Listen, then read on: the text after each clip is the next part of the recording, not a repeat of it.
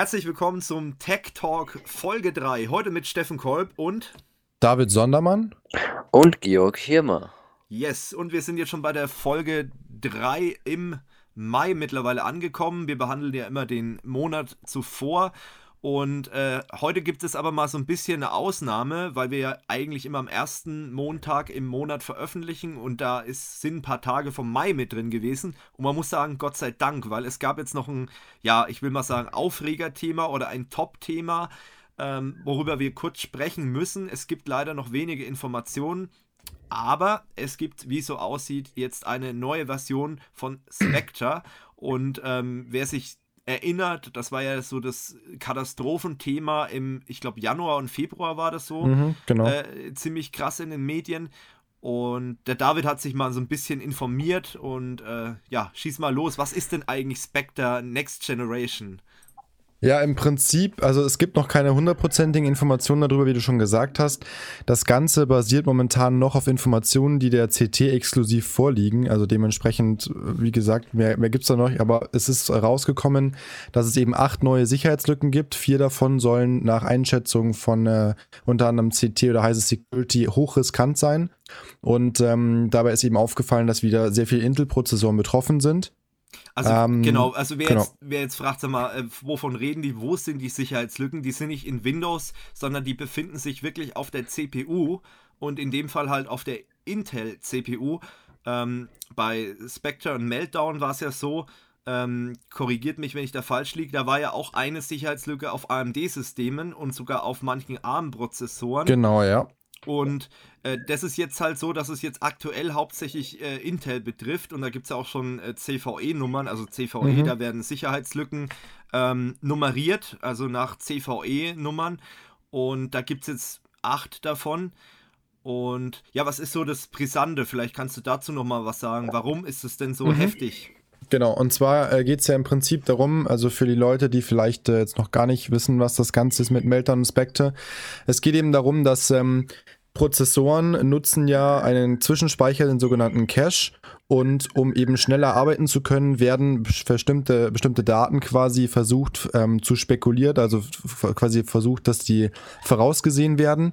Und äh, man kann sich das ähnlich vorstellen, irgendwie, man hat irgendwie eine Stammkneipe und der Wirt weiß halt schon genau, welche Uhrzeit du auftauchst und was für ein Bier du trinken willst und stellt dir das halt quasi schon an den Tisch, wo du immer sitzt.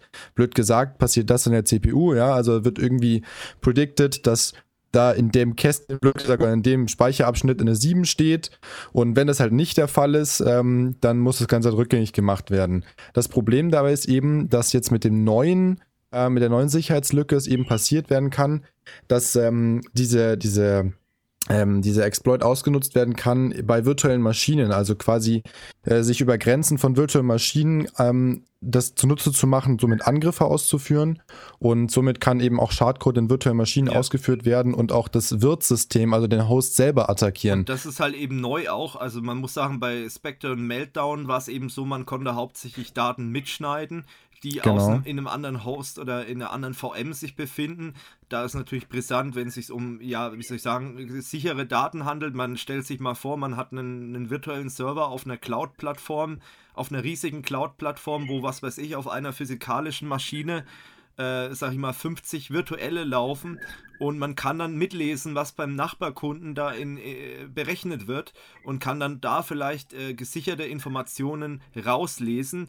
Und bei der CPU ist es ja so, ähm, selbst verschlüsselte Informationen müssen ja irgendwann mal durch die CPU und da sind sie dann natürlich unverschlüsselt. Das heißt also auch Passwörter, die man mit einem Passwortmanager oder, oder sonst was äh, copy-pastet, die sind kurzzeitig dann da mal in diesen Cache drin und unverschlüsselt und da spielt nämlich diese Sicherheitslücke äh, ähm, eine Riesenrolle und kann dann eben eingreifen. Und jetzt kommt halt noch on top dieses Risiko obendrauf, dass man halt auch noch äh, erstmal das Wirtssystem, also sprich zum Beispiel ja VMware oder ähm, Hyper-V oder KVM oder so, was man halt als Virtualisierer benutzt oder auch Citrix, ähm, kann man dann eben instrumentalisieren, um da weitere Angriffe zu fahren. Und das macht die Sache halt sehr, ja, brisant und genau, ähm, ja man kann eigentlich sagen, dass es noch schlimmer ist als diese ganze Geschichte äh, mit, mit äh, Spectre und Meltdown, kann man eigentlich schon fast sagen.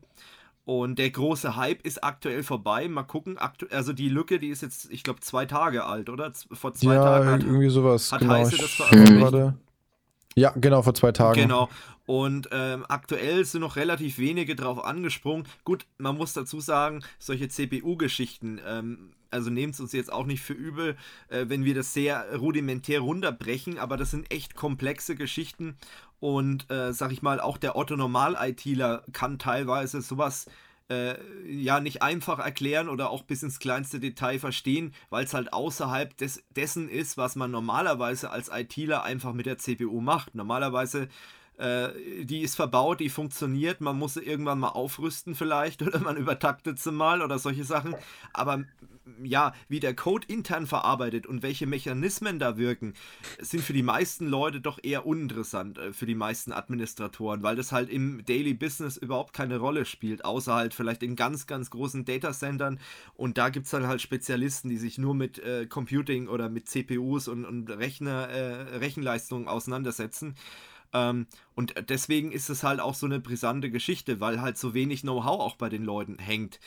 Ähm, ja, bei, vielleicht sollte man auch noch sagen, bei Spectre und Meltdown gab es ja dann Security Patches, einmal in Form von Windows-Updates, einmal in Form von ähm, wie hießen die Dinger? Microcode. Microcode-Patches, genau, die genau. dann ins BIOS eingespielt wurden. Da gab es ja auch so ein bisschen Probleme. Ich habe das selbst von einem Kassenkameraden mitbekommen, der hat da verfrüht das BIOS-Update rausgehauen und dann hat, war der Laptop komplett tot.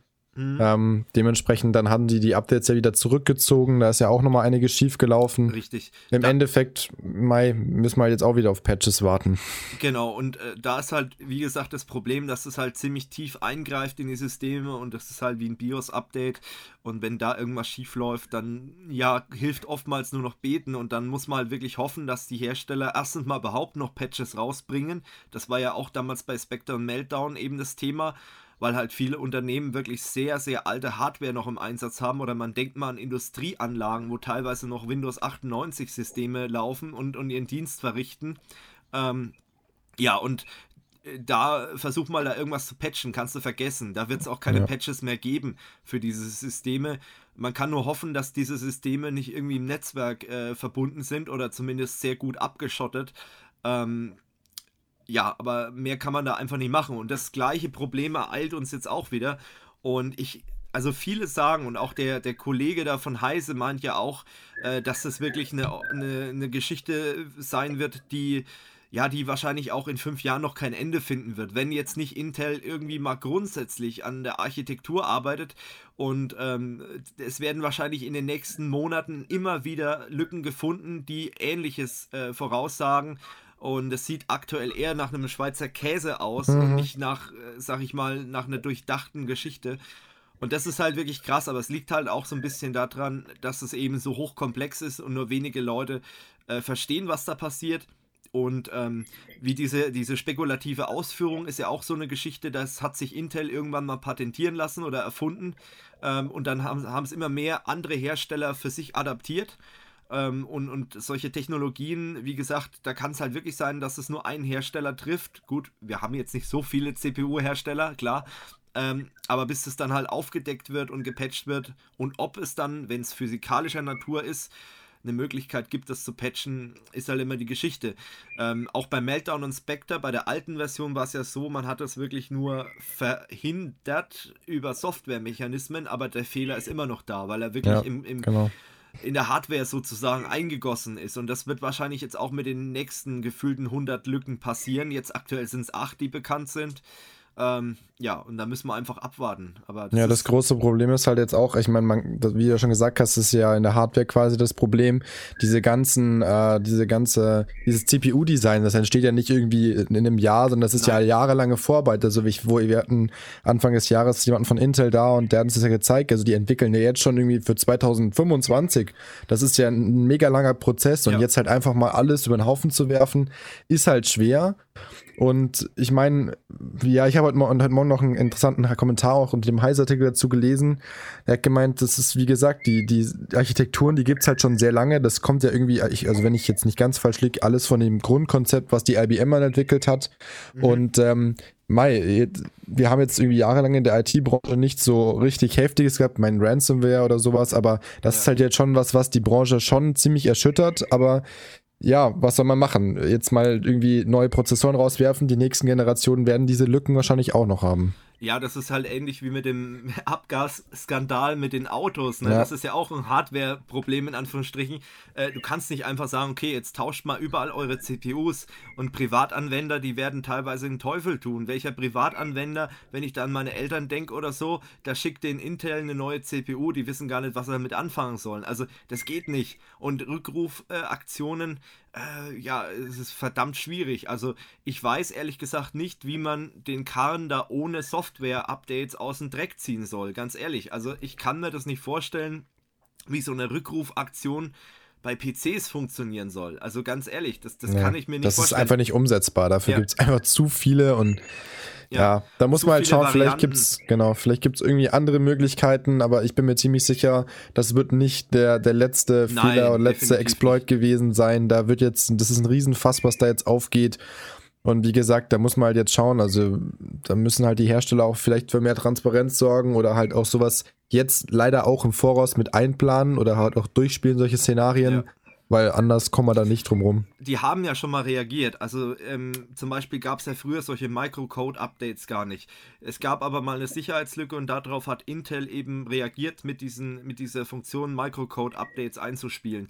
Von daher, die reagieren ja drauf. Es dauert halt alles ein bisschen und ähm, die Befürchtung ist halt einfach bei dieser aktuellen Lücke, die ist halt ultra lukrativ. Die Lücke davor, da, das war so ein bisschen Glück, äh, da wirklich in dem Moment Passwörter mitzuschneiden und solche Sachen. Aber wenn ich dann zum Beispiel auf so ein äh, Virtualisierungs-Host-System äh, alle virtuellen Maschinen infizieren kann, plus das Host-System selbst, das am besten noch im gleichen virtuellen Netz drin hängt wie andere Host-Systeme auch und ich kann dann vielleicht von dort aus weiter überspringen, dann ist es eine verdammt lukrative Geschichte und dann kann man damit echt Kohle machen. Und wenn man mal wieder an die Ransomware-Geschichte denkt, das kommt später in dem Podcast nochmal zum Thema Ransomware bei Servern, dann kann das echt lukrativ werden, wenn man in solche Netze eindringen kann.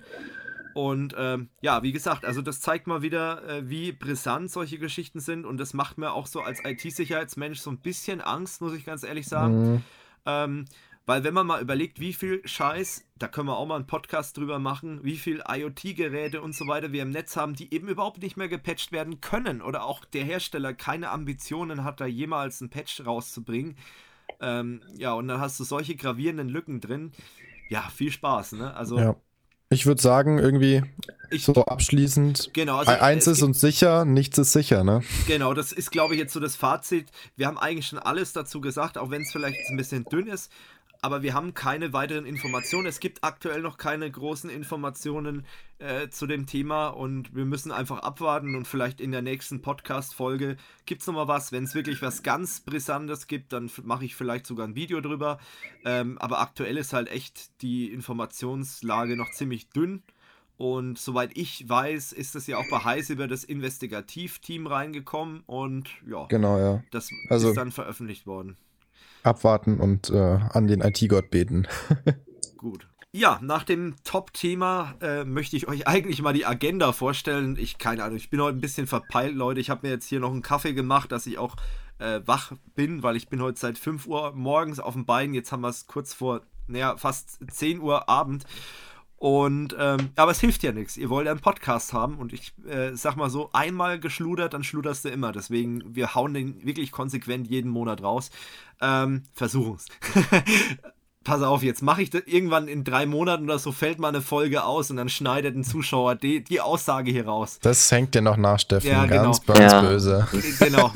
ähm, ja, es kann passieren. Nee, auf jeden Fall erstmal die Agenda, worüber reden wir heute? Ja, Spectre äh, Next Gen, das war ja das Top-Thema. Dann wollen wir uns ein bisschen unterhalten über ähm, schneller Surfen mit Cloudflare DNS, dann das neue Windows Update, äh, mal kurze Feature-Übersicht und was es da schon wieder für Probleme gibt.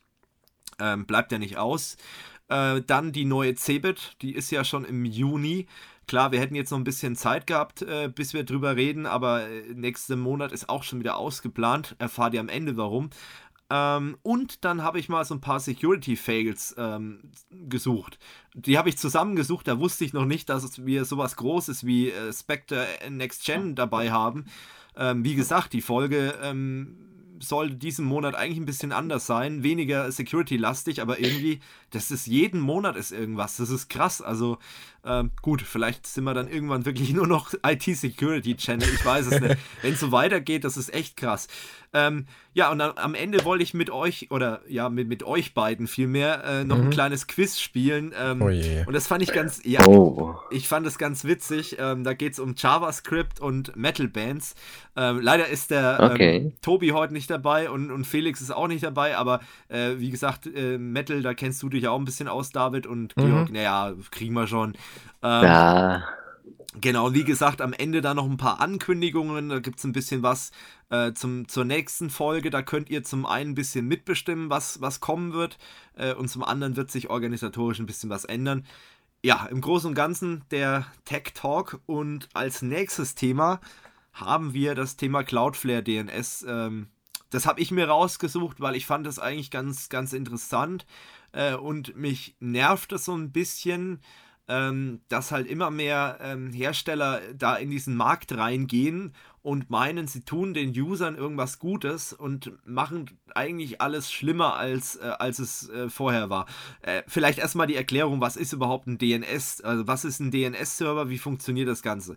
Ähm, das Internet besteht ja, oder Internetkommunikation besteht ja äh, aus IP-Adressen. Das heißt also, eine IP-Adresse kommuniziert mit einer anderen IP-Adresse. Kann man vielleicht wie eine Telefonnummer vergleichen. Ähm, wenn ihr allerdings zum Beispiel im Webbrowser www.kursoforyou.com oder google.de eingebt, dann gebt ihr ja einen Namen ein und keine IP-Adresse, was weiß ich, 104.83.24.80 oder so, sondern ihr gebt ja wirklich einen Namen ein. Und das macht eigentlich DNS. Also DNS sorgt dafür, dass aus dieser äh, aus diesem Namen eine IP-Adresse wird, mit der dann halt auch euer Router und das Internet was anfangen kann. So. Und ähm, das vorneweg. Und sogenannte DNS-Server oder Resolver, die sorgen halt eben dafür, dass sowas äh, umgesetzt wird.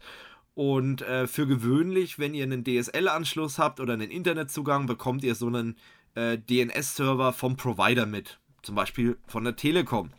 Ähm, die Telekom DNS-Server, die haben zum einen den Vorteil, dass sie halt direkt im gleichen Netz hängen wie euer Internetanschluss. Das macht die schon mal bei gewissen Sachen sehr schnell.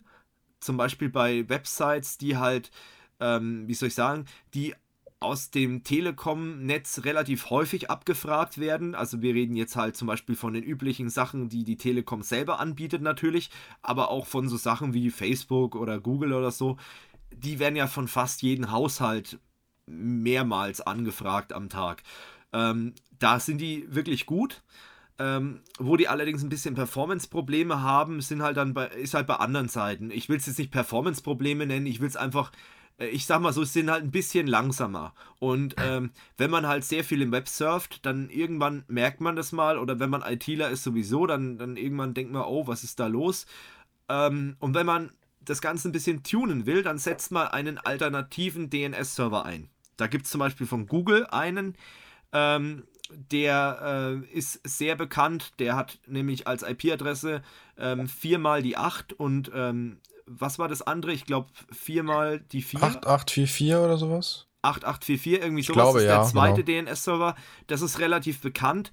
Ähm, das ist ja alles gut. Also Google, der Google DNS, der ist wirklich super hat einen Nachteil, das ist halt das Datenschutzproblem. Also das heißt, da wird sehr viel gespeichert, sehr viel ausgewertet etc. Und es ist halt Google, muss man halt ehrlich mal sagen.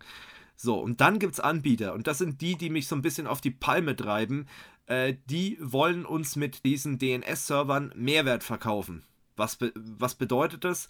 Das sind zum Beispiel Security-Hersteller, die Virenschutzlösungen vertreiben oder ähm, ja andere Security-Lösungen vertreiben und die sagen halt, ja, wir schützen euch vor Malware über diesen DNS-Server. Das heißt also, die würden dann eine Domain rausfiltern, die Malware beinhaltet, sagen sie, oder Phishing.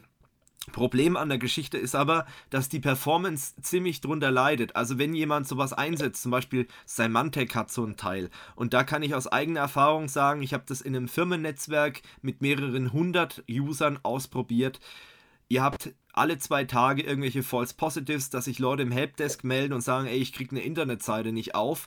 Äh, und das ist dann wirklich, hat sich, stellt sich dann raus, dass die Internetseite eigentlich harmlos ist, aber die ist irgendwie gefleckt bei... Ähm, bei Symantec. Und ganz besonders kurios war der Fall, äh, dass eine Website nur zur Hälfte geladen hat oder, oder Teile der Website nicht äh, funktioniert haben. das war so ein Online-Shop und da hat der Bezahlen-Button nicht funktioniert, weil der Server, auf dem der Bezahlen-Button war, der wurde gefleckt von äh, Symantec und geblockt. Das heißt also, die haben bestellt und sind dann irgendwann nicht mehr weitergekommen. Und du suchst im Netzwerk und du guckst nach, äh, ob auf der Firewall irgendwas blockiert wird und so weiter, vermutest den Webbrowser und dann stellt sich raus, dass dieser scheiß DNS-Server einfach diesen blöden Button blockiert hat. Und das ist eben das, wo ich sage, da wird das Ganze verschlimmbessert. Leute, wenn ihr euch vor Malware schützen wollt, erstmal Brain Exe, Nummer 1, zweitens mal Virenscanner, drittens mal Updates einspielen. Und das ist wirklich wirkungsvoll gegen solche Sachen, aber nicht ein DNS-Server, der sowas blockieren soll. Oder auch andere Geschichte, es gibt DNS-Server, die Werbung rausblockieren. Die lösen dann zum Beispiel solche Bannerwerbung falsch auf mit einer anderen Domain, dadurch wird die im Browser nicht mehr angezeigt. Problem ist allerdings, dass manche Browser darauf warten, dass da was angezeigt wird und es dann nicht funktioniert. Und dadurch entstehen dann wiederum andere Probleme. Also glaubt mir, es gibt aktuell keinen guten ähm, ja, Schutz-DNS-Server, der euch wirkungsvoll vor Malware schützt, wo er dann sagt, ich brauche auf dem Rechner nichts mehr zu installieren, einen On-Access-Wächter oder sowas, das könnt ihr vergessen. So, lang genug über diese anderen Dinge rumgehatet. Was macht jetzt Cloudflare besser? Einmal Privacy, das heißt, Cloudflare ist, muss man sagen, US-amerikanisches Unternehmen, ist einfach so. Ähm, aber sie sagen, die ähm, IP-Adressen werden nirgendwo gelockt, also eure Anfragen, und die werden sieben Tage, und das ist normal für ISPs, im RAM vorgehalten. So. Das ist schon mal die eine Geschichte und die werden und, und Cloudflare kann dann nicht ran an die IP-Adressen. Und das andere ist, Cloudflare ist ja ein äh, Content Delivery Netzwerk und DDoS Protection Provider. Ähm, die haben überall, ich glaube, über 150 Rechenzentren weltweit mittlerweile. Allein in Deutschland sind es, glaube ich, vier. Ähm, und dadurch sind die relativ nah an eurem Netz. Und die versuchen natürlich auch zu jedem Internetprovider möglichst gute Anbindung zu haben. So, das ist der nächste Punkt. Und das macht die Sache einfach besser als euer Telekom-DNS, als euer ähm, DNS von, von Vodafone oder wie sie alle heißen, ähm, weil die eben so gut verbunden sind mit der ganzen Welt habt ihr geringere Reaktionszeiten. Und ähm, es haben jetzt schon mehrere Webseiten Benchmarks gemacht. Ich habe auch mal ein Tool runtergeladen und habe mal mehrere DNS-Server gegenübergestellt. Die von Google sind auch sehr schnell. Allerdings ist Cloudflare immer einen Ticken schneller als die anderen und dadurch laden halt Seiten wirklich schneller. Ich meine, wenn ihr sowieso ein Problem mit eurem Internetanschluss habt, also was weiß ich, ihr habt ziemlich langsamen DSL-Anschluss, gell, Georg? ja. Äh, dann bringt euch sowas eigentlich nichts. Aber wenn ihr jetzt, sag ich mal, DSL 16.000 oder höher habt oder Glasfaser oder was weiß ich, dann merkt man es durchaus und im Unternehmensumfeld ist das wirklich grandios, wie schnell, also wenn man jetzt wirklich eine, eine Standleitung hat mit Glasfaser, dann ist es irre, wie schnell die Seiten auf einmal reagieren. Das sind so Sachen, wie gesagt, das ist Jammern auf hohem Niveau, weil normalerweise ist der, DNS von eurem Internet Service Provider auch okay. Der ist auch schnell, der ist nicht wirklich langsam, hoffentlich, außer halt im Störungsfall. Dafür hat man ja auch immer zwei, werden da eingetragen. Cloudflare hat auch zwei. Ähm, und ja, aber es ist halt, wie, wie, gesagt, spürbar schon. Wenn man weiß, dass der neue drin ist, dann spürt man schon den Unterschied. Und das macht dann echt was aus. Was man vielleicht noch dazu sagen könnte oder muss, die IP-Adresse lässt sich auch super merken. Das ist die 4 mal die 1. Und Cloudflare hat das Ganze am 1. April gelauncht. Und das war, glaube ich, ein sehr dummes Datum, weil jeder hat gedacht, das ist ein April-Scherz. Und mit der IP-Adresse vor allem. Ich habe dann auch erstmal angefangen, äh, in der, in der RIPE-Datenbank nachzugucken, ob die IP-Adresse wirklich Cloudflare gehört. Und dann wusste ich, okay, das ist kein April-Scherz. Aber so viele Leute haben gedacht, okay, äh, das ist ein April-Scherz, weil ja Cloudflare normalerweise sowas nicht macht. man muss allerdings dazu sagen, Cloudflare macht das natürlich auch nicht nur, weil sie sagen, okay, wir wollen uns das Internet verbessern oder die, die uh, Usability, sondern die wollen damit natürlich auch Angriffsdaten äh, sammeln, weil Cloudflare möchte seine eigenen Kunden vor Angriffen schützen, sei es jetzt DDoS-Angriffe und so weiter. Und das können die halt auch, wenn sie zum Beispiel solche ähm, Profile erstellen aber es wird nicht verwendet, um zum Beispiel äh, Werbung auszuspielen, was ja bei Google der Fall ist. Also die werten das nicht aus und, und versuchen euch da Banner anzuzeigen, sondern bei Cloudflare steht eher der IT-Security-Gedanke im Hintergrund, aber es wird nichts gefiltert. Und da sind wir wieder bei dem Punkt, wo halt Symantec und Komodo und wie sie alle heißen, völlig in, äh, falsch liegen, weil die versuchen da aktiv was rauszublocken. Auch IBM hat vor ich glaube, ich weiß nicht, hast du es mitgekriegt, David oder Georg, mit diesem Quad 9? Äh, das war ja auch mal vor einiger Zeit. Ja. Da hat, irgendwo ja, da hat IBM, nee. hat IBM auch einen eigenen DNS-Dienst gelauncht und die wollen da auch irgendwelche Sachen rausblocken. Ähm, ja, Leute, tut euch das nicht an. Ihr habt Probleme, ihr wisst gar nicht, wo die Probleme herkommen und ähm, die gehen dann auch komischerweise irgendwann wieder von allein, wenn genügend Leute den False Positive melden das ist halt echt saunervig. Also diese Technik, entweder ist sie noch nicht ausgereift oder ist es aus meiner Sicht aktuell der falsche Weg, um Malware vom System fernzuhalten. Muss ich ganz ehrlich sagen. Bin ich voll bei dir und ähm, ich halte davon auch nichts, weil die Idee von dem DNS-System ist ja auch gar nicht dafür gedacht gewesen ursprünglich oder eigentlich gar nicht für gedacht. Ich meine, schön, dass man es so nutzen kann, aber das ist auch ja. in meiner, meiner Ansicht absolut der falsche Weg. Da gibt es genug andere Möglichkeiten und äh, Dementsprechend, der soll einfach Namensauflösung machen, das kann er gut. Und genau. das, und das, das ist alles schnell auch. Genau. Und das ist ja auch der Grund, also sag ich mal, warum, äh, warum das da keinen Sinn macht, sowas zu implementieren. Weil wenn ich dann erst gegen eine Datenbank jedes Mal prüfen muss, ob da irgendwie äh, dass diese Seite gemeldet wurde oder irgendwas, da verliere ich wertvolle Zeit. Äh, und, und das macht sich halt dann echt bemerkbar. Und Wie du es selber ja schon gesagt hast, dann suchst du an dem Ende, dann an dem Ende und dann stellst du nach fünf Stunden Suche, die nichts gebracht haben, fest, ach so, es war ja dann doch nur der DNS, der irgendwas teilblockiert. Genau. Ich kenne es selber, du suchst dir einen Wolf und dann im Endeffekt hast du halt fünf Stunden verschenkt für nichts. Genau. Und äh, was man vielleicht noch sagen kann, also ich habe das jetzt ziemlich lang getestet. Ähm, ich meine, viele wissen vielleicht auch, dass hinter Kurs of You mittlerweile auch ein IT-Dienstleister steckt, ein kleiner. Und bei unseren Kunden ist es mittlerweile jetzt auch implementiert. Also alle äh, Hosting-Kunden bei uns nutzen auch schon den aktuellen DNS-Dienst von Cloudflare und ähm, auch Kunden, die zum Beispiel ihr Unternehmensnetzwerk ähm, mit unserem System verbunden haben, die können auch schon davon profitieren. Äh, jetzt könnte man sagen, ja, warum tragen die nicht direkt den äh, Cloudflare DNS ein? Naja, wir haben noch eigene DNS-Namen äh, natürlich, die wir selber auflösen. Ähm, und die sind über unseren DNS natürlich schneller aufgelöst, wie wenn man erst dann zu Cloudflare geht und die fragt. Also da geht es dann nochmal um ein paar mehr Millisekunden, die man da ähm, reinspielen kann. Also man muss auch sagen, es geht hier wirklich um Millisekunden. Es geht nicht um Sekunden. Wenn es um Sekunden geht, dann ist es definitiv der falsche DNS. Und ich meine, ihr könnt ja mal ein bisschen rumprobieren, wenn ihr wollt, wenn ihr wisst, wo man das einstellt. Äh, wir, wir, sagen euch das jetzt im Podcast natürlich nicht, weil es den Rahmen sprengt. Ähm, aber ihr könnt ja mal ein bisschen rumprobieren. Es gibt tausende Listen im Internet mit öffentlichen DNS-Servern. Ähm, und dann werdet ihr relativ schnell merken, dass es da schon durchaus Unterschiede von der Performance gibt und so weiter und so fort.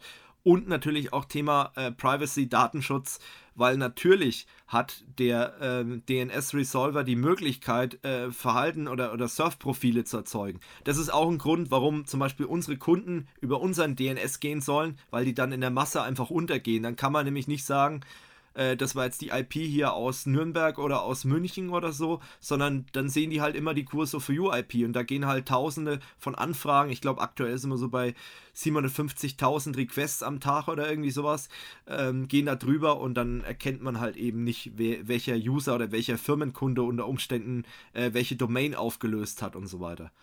Gut, ich glaube, wir haben darüber ausführlich geredet, außer ihr habt noch irgendwelche Anmerkungen. Hm, von meiner Seite hm. nicht. Ich habe meinen Senf dazugegeben. Genau. Doch, was mir noch einfallen würde, was auch noch ein Grund wäre, äh, sich selber ein DNS einzurichten. ist nämlich dieser. Wenn jetzt eure Regierung sich einbildet, dass sie da irgendwelche Stoppschilder vor irgendwelche Domains setzt, äh, wie es hier auch mal in Deutschland geplant war, ja. oder wie es in der Türkei der Fall ist, ähm, genau. dann könnt ihr einfach hergehen und könnt die so, wie gesagt, diesen äh, Cloudflare DNS eingeben oder diesen äh, Google DNS Besser und dann Cloudflare. könnt ihr die Seiten auch wieder aufrufen. Ja, also das ist auch ein Punkt, Cloudflare wird da keine Seiten blockieren, auch wenn die äh, wissentlich rechtswidrig sind, werden die keine Seite nicht auflösen. Und ähm, es gibt ja mittlerweile auch traurigerweise in Deutschland Provider, äh, ich glaube die Telekom ist es nicht, aber ich glaube Vodafone war das, die Kino.de blockieren sollten. Genau, ja. Die haben es auch nicht freiwillig gemacht, muss man dazu sagen. Aber sowas gibt es eben auch und man konnte das natürlich ganz leicht mit einem anderen DNS-Server umgehen äh, der natürlich dann trotzdem das Ganze aufgelöst hat. Ähm, ja, wie gesagt, ist ein guter Use Case, gut, dass du es gesagt hast. Ähm, und wie gesagt, das Ganze ist verfügbar. Wenn Interesse besteht, schreibt es in die Kommentare, dann mache ich gerne mal zwei, drei Videos drüber, wie ihr zum Beispiel einmal bei Windows sowas einbaut oder auch bei dem Linux-System oder auch bei einer Fritzbox, äh, wie man sowas einrichtet. Ja, wer einen Speedport hat von der Telekom, der guckt leider ins, äh, in die Röhre, weil da kannst du keine DNS-Einstellungen äh, machen. Da musst du den Telekom DNS verwenden. Aber das ist halt typisch Telekom, die, äh, ja, die nageln halt alles ziemlich fest aber es gibt zum Glück genügend Möglichkeiten, das anders zu lösen und äh, wie gesagt, hier läuft es schon und bei Kurs OFU läuft es auch schon länger und läuft erfolgreich. Gut, kommen wir zu etwas erfreulich. Naja, gut, Windows 10 Update. Ja, erfreulichen Windows Updates. Ja, leider ist das Glück nicht mehr so ganz mit Microsoft. Ich, ich weiß es nicht. Ich finde Windows 10 ja grundsätzlich kein schlechtes Betriebssystem, aber das ist sehr interessant. Also kein schlechtes, heißt jetzt aber auch nicht gut. ja, also ich sag mal so, Windows 10 finde ich schon gut, aber wir haben halt jetzt gemerkt, mit diesen äh, mega großen Update-Prozeduren, die sind halt nervig. Und die sind halt auch im Unternehmensumfeld sau nervig. Und äh, ehrlich gesagt, ähm, frage ich mich, wie das dann langfristig denn so funktionieren soll. Ähm, also gerade kleine Unternehmen, sag ich mal, die haben dann ein Problem. Größere Unternehmen, die haben sowieso alles automatisiert. Da wird mit äh, automatischen unattended Setups und so weiter gearbeitet. Da wird halt dann jedes Mal ein Image paketiert und gemacht und getan und das dann ausgerollt über die Softwareverteilung. Aber was macht ein Unternehmen, das 20 Rechner hat? Also die werden sich wohl kaum so eine Lösung einkaufen wollen ähm, die müssten ja dann wirklich jeden Monat hier alle Rechner äh, ins, neu installieren oder, oder patchen lassen und es dauert ja immer eine Stunde. Ja, ist so eine Frage. Das neue Update heißt 18.03, vielleicht äh, dazu noch was und hat halt so ein paar Features drin, naja, wo man sagt, ja, okay. also, ist schön, aber ob man es braucht. ja, oder hattest du da jetzt irgendwas gesehen, wo du sagst, boah, da habe ich jetzt schon jahrelang drauf gewartet? Also ich weiß, diese Timeline mit Zeitreisefunktion, also nichts verwechseln mit dir irgendwie so Apple Time Back Machine, wie das heißt, sondern das ist eine Timeline. Time Machine heißt es bei genau, Apple. Genau, genau. Da habe ich am Anfang auch dran gedacht, aber mhm. erklär mal, was das eigentlich wirklich ist. Das ist nämlich keine Time Machine Backup wie bei genau. Apple. Im Prinzip ist das einfach eine, ja, eine Produktivitätsfunktion, also zeigt die letzten Aktivitäten des Nutzers an und soll quasi da helfen, äh, weiterzumachen, da wo man aufgehört hat. Man hat eine neue Taste in der Task-Ansicht, der Taskleiste oder mit Windows äh, Tastenkombination ähm, Windows Taste und Tab. Das kennt man ja schon, kann man zwischen den Programmen wechseln. Jetzt ist das aber eine chronologische Übersicht der besuchten Webseiten, Apps und Dokumente. Das Ganze kann irgendwie 30 Tage lang zurückverfolgt werden und ja, das ist halt jetzt irgendwie diese Superneuerung. Die hat auch eine Suche. Das haben sie auch nochmal als einzelnes Feature irgendwie aufgestellt. Und was sehr, sehr selten geworden ist bei Microsoft-Sachen, man kann es sogar deaktivieren, wenn man es nicht möchte. Ja, das ist ja schon mal schön. Ähm, genau. Was zum Beispiel auch noch in der Pressemitteilung steht, dass zum Beispiel jetzt auch der Microsoft Edge ähm, das Muten von Tabs unterstützt. Ähm, hey. Das haben andere Browser schon uh. seit, weiß ich nicht, Jahren gefühlt. Äh, das kommt jetzt auch in den Edge rein und man kann zum Beispiel auch PDF-Dateien oder, oder E-Books im Vollbildmodus ausführen. Ja, schön. Dann gibt es jetzt Emojis an allen äh, Lokalisierungssprachen, also irgendwie auch Deutsch und weiß ich nicht, das gab es vorher anscheinend nicht. Das ist auch eine Neuerung. Man kann nach Emojis suchen. Äh, die Emojis wurden irgendwie abgedatet, ja, ganz fancy. Was cool ist, was ich gerade noch gesehen habe, ist ähm, Umgebungsfreigabe gibt es jetzt auch. Da kann man quasi mittels Bluetooth zwischen zwei Rechnern, auf denen Windows 10 installiert ist, äh, Sachen scheren, genau. Äh, und eine Airdrop-Funktion haben sie auch hinzugefügt. Also man kann quasi Links oder Dateien ähm, mit einem anderen PC in der Nähe teilen über diesen Airdrop-Knopf. Genau, das kennt man ja von Apple zum Beispiel schon. Und das zieht da langsam auch ein. Ist vielleicht jetzt nicht schlecht für Leute, die halt nicht wissen, wie man eine Windows-Dateifreigabe auf einem Rechner genau, einrichtet. Ja. Da kann das ein nettes Feature sein, aber das ist jetzt, wie soll ich sagen, das ist jetzt nichts Weltbewegendes. Ähm, ja, dann hat hier Microsoft, ich, ich lese, ich zitiere einfach mal, weil das ist halt wieder so geschwollenes Marketing-Sprech. Darüber hinaus eröffnet das Windows 10 April Update 2018 neue Wege, um spannende Inhalte mit Fotos, 3D-Objekten oder Windows Mixed Reality zu erstellen und bietet Neuerungen fürs PC-Gaming. Unternehmenskunden profitieren unter anderem durch neue Features für vereinfachte IT-Verwaltung. Gut, da gehen wir jetzt mal nicht im, im Detail drauf ein. Ähm, das wird wahrscheinlich dann auch eher alles in, in Group Policies in der Active Directory stattfinden. Ist jetzt für den Podcast nicht so mhm. relevant. Aber das sind dann doch eher so Sachen, vielleicht ein bisschen unter der Haube.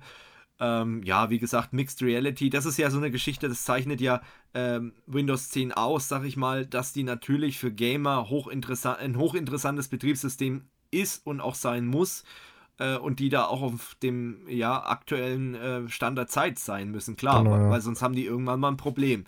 Ich habe noch was zum Edge gefunden. Ja. Sehe ich gerade. Ähm, der Edge kann jetzt auch, ähm, wenn man den Vollbildmodus nutzt, dann wird irgendwie der Mauszeiger nach oben, äh, oder wenn man den Mauszeiger hochbewegt, dann erscheint die Adressleiste. Das heißt, man kann ohne den Vollbildmodus zu verlassen auch eine neue Webadresse eingeben. Und neben dem Stummschalter gibt es jetzt auch die Möglichkeit, äh, quasi Stammdaten zu hinterlegen, sodass der Browser bestimmte Formulare automatisch ausfüllt, wer sowas nutzt. Sowas ja, kennt man ja vom Firefox oder vom Chrome zum Beispiel. Genau. Ja, genau. und äh, E-Book-Reader haben sie auch ein bisschen rum, rumgebastelt und irgendwie, äh, da haben sie auch irgendwie ein Grammatik-Tool in dem E-Book-Reader drin. Ja, genau. gut, wer es halt, halt braucht so. und wer es halt nutzt. Genau, ja. Ähm, was man vielleicht noch dazu sagen sollte, ähm, das Update äh, ist ab dem 30. April schon verfügbar gewesen als ISO-Download, also dass man sich da die äh, Installations-CD runterladen konnte oder DVD besser gesagt. Und der weltweite Rollout findet ab dem 8. Mai statt. Äh, lustigerweise habe ich schon ein Update bekommen. Ich habe es gestern installiert, habe vorher zum Glück ein Backup gemacht. Ich habe es aber zum Glück nicht äh, gebraucht. Ähm, aber ich hätte es und ich habe auch nach dem ersten Reboot schon die ersten Fehler gehabt, dass irgendwelche, äh, ja, war witzig, ich habe dieses Benachrichtigungsfenster aufgemacht und da standen dann irgendwelche Umgebungsvariablen drin und äh, nicht wirklich der Name von den oh äh, Sachen, die da geöffnet werden sollen. Ist allerdings jetzt weg. Also der Fehler ist jetzt weg, keine Ahnung, äh, vielleicht war das nur nach dem ersten Reboot, ich weiß es nicht äh, man liest ja auch, da hast du vorhin auch erwähnt, äh, massenhaft irgendwie, dass, dass Nvidia-Grafikkartentreiber nicht mehr funktionieren. Generell Grafikkartentreiber, also sollen irgendwie ja. auf jeden Fall die neuesten gezogen werden, weil es Probleme gibt. Ja, und ja. dann habe ich noch gehört, dass irgendwelche Audio-Interfaces nicht mehr funktionieren von einigen YouTubern. Genau, wo du das gerade sagst, äh, wegen Audio-Interfaces einmal äh, nicht nur die Soundoptionen, sondern noch einige andere Einstellungen sind jetzt nur noch in dieser neuen Systemstellung, dieser neuen Einstellungs-App drin. Ich hab's Das gemerkt. kotzt mich ein bisschen an, ja. weil ich mag diese neue Kacheloberfläche da nicht mit dem Systemsteuerung, aber. Es ist echt gewöhnungsbedürftig. Also, ich habe mal versucht, eine IP-Adresse über die neue Umgebung zu ändern. Ja. Ich bin fast wahnsinnig geworden. Wir haben es ja letztens gemerkt, wir haben VPN einrichten wollen und irgendwie über die VPN, neue Oberfläche genau. ging es nicht. VPN. Also VPN, das oh war Gott. so zum Kotzen. Steffen und ich haben, glaube ich, zwei Stunden rumgetan, bis wir das dann über die alte Oberfläche gemacht haben und da hat es auf Anhieb funktioniert. Also das ist auch so ein Thema, ich weiß nicht. Also ich meine, ich finde es gut. Also man muss wirklich sagen, der Hintergrund, warum das passiert, ist ja durchaus ehrenwert. Man möchte halt auf Touch-Geräten, äh, möchte man die komplette Systemsteuerung bedienbar machen. Ähm, allerdings ist es halt für einen Admin, der schon seit Jahren, sag ich mal, seine fest eingefahrenen Routinen hat, ist es eine Katastrophe einfach. Ähm, kann man sagen, was man will. Ähm, irgendwann gewöhnt man sich dran. Ich glaube, es wäre vielleicht besser gewesen, Microsoft hätte das nicht so schleichend eingeführt, sondern mit einem großen Knall. Äh, und ja. dann hätte sich jeder dran gewöhnen müssen. So war es ja damals bei Windows äh, Vista, wo sie zum ersten Mal diese neue Systemsteuerung eingeführt haben, von Windows XP auf Windows Vista. Und so hätten sie es vielleicht jetzt auch machen sollen. Und dann hätte jeder sich das neu beibringen müssen, klar, aber dann wäre das irgendwann in Fleisch und Blut, wäre das dann übergegangen und dann wäre das okay. Aber so, jetzt immer wieder nach einem Update kommt, ach ja, das ist jetzt wieder neu, ach ja, das ist jetzt auch wieder ja, neu. Ja, kannst jedes Mal wieder neu lernen, das ist echt ich für find, Arsch. Ich finde es halt nicht so, so schön. Ja. Was mir gerade noch Wichtiges einfällt, habe ich gerade noch gesehen, äh, in Bezug auf die DSGVO ähm, oh kann man jetzt auch seine Nutzerdaten in einem äh, Datenschutz-Dashboard verwalten, also einen Aktivitätsverlauf einsehen, verwalten, was Microsoft gespeichert hat. Es gibt eine Löschfunktion, man kann es exportieren. Und es gibt eben auch neue Privatsphäre-Einstellungen, die natürlich genau. im Rahmen der neuen Datenschutzvereinbarung auch das getroffen werden können. Microsoft nicht, weil sie so nett sind und so, äh, wie soll ich sagen, menschenfreundlich sind. Äh, gut sind sie vielleicht auch, aber wie gesagt, die machen das äh, ja, ich will mir hier keine Abmahnung reinholen wegen, wegen, der Aussage. Nee, ähm, äh, wie gesagt, das müssen sie halt machen, wegen der DSGVO. Das ist jetzt nichts, was die unbedingt freiwillig machen. Ja. Ähm, was ich auch gemerkt habe, du wirst nach dem Update erstmal gefragt, dann äh, wegen den Telemetriedaten und so weiter, was genau, du schicken ja. möchtest und so weiter und so fort. Ich kann nur jeden empfehlen, der sein System produktiv nutzt und auch äh, kritische Daten verarbeitet und das ist für mich, äh, jedes Passwort ist für mich ein kritischer Datensatz oder E-Mails liest und so weiter und so fort. Wenn ihr jetzt damit nur Videos guckt und daddelt, dann ist es vielleicht nicht so schlimm, aber für alles andere, und das wird wahrscheinlich 99% der Leute treffen, kann ich nur empfehlen, schaltet alles ab. Und ihr habt die Möglichkeit jetzt mit diesem Update, das relativ einfach zu machen, äh, man muss halt sich die fünf Minuten mal nehmen und diese paar Texte, das ist wirklich sehr übersichtlich gemacht und da muss ich Microsoft loben, lest es durch und äh, deaktiviert alles und äh, dann ist es okay. Wie gesagt, die Leute, die zum Beispiel mit Microsoft-Produkten testen und so weiter, die schicken sowieso jede Menge Telemetriedaten Richtung Microsoft und da muss man dann nicht mit seinem produktiven System jede Tastatureingabe genau. übermitteln und so weiter. Das ist dann eher, das empfiehlt auch Microsoft, das finde ich auch gut, dass sie es hinschreiben. Diese ganz extremen Reporting-Features, die sind halt wirklich gedacht für Testumgebungen, wo man sagt, okay, ich teste da eh was und wenn da irgendwelche Bugs sind, das kann ruhig an Microsoft übertragen werden äh, und dann ist es okay. Du hast noch was gefunden für die, äh, für die Leute, die sich vielleicht noch den Microsoft Online-Konten verwehren. Ähm, man ja. kann jetzt auch lokale Konten mit einer Sicherheitsfrage bestücken und somit dann das Konto bei Passwortverlust zurücksetzen. Und ähm, was ich ganz interessant finde, man kann Datenlimits festlegen und Downloadgeschwindigkeiten für Hintergrundupdates äh, festlegen wenn man jetzt eine, eine Bambusleitung hat, wie der Georg zum Beispiel, ja. äh, und dann zum Beispiel das Windows-Update ist halt nun mal schnell groß oder generell Updates, ja. dann kann man dem einstellen, dass das halt nur, ich weiß es nicht, mit 200 Kilobit lädt, wenn es die Leitung hergibt und äh, man kann währenddessen wenigstens noch irgendwie Voice-over-IP nutzen. Genau, das war früher ja auch ein Riesenthema, also nicht nur bei Bambusleitungen, sondern Microsoft hat halt das Privileg, äh, sehr gute, gut angebundene Rechenzentren zu besitzen oder anzumieten. Und da war immer das Problem, dass halt das Windows-Update besonders gut gelaufen ist und hat alle anderen Dienste runtergezogen. Also auch bei einer relativ guten Leitung. Also selbst auch bei äh, 50 Mbit äh, hat das Microsoft Update war so hoch priorisiert, dass eben nichts anderes mehr, also ein Stream oder so lief halt nicht mehr. Äh, außer er lief über Akamai, weil Akamai liefert halt auch die Windows-Updates aus und die können das dann ein bisschen besser äh, load balancen. Aber da war immer das Problem, dass dann halt wirklich gar nichts mehr ging. Und äh, das ist halt auch was, wo ich sage, das ist wirklich notwendig. Äh, und was ein cooles Feature ist, aber das läuft, das gibt schon länger, dass halt äh, Rechner im gleichen Netzwerk sich gegenseitig auch patchen. Das mhm. ist auch so ein Feature, das ist im Hintergrund irgendwie implementiert, das ist total intransparent, du kannst da nicht viel einstellen. Ähm, aber du kannst dann eben, wenn du halt äh, 20 Windows 10 Rechner hast und hast keinen Windows Update Server, dann kannst du das in, interne Netz peer-to-peer -peer praktisch verteilen und installieren lassen.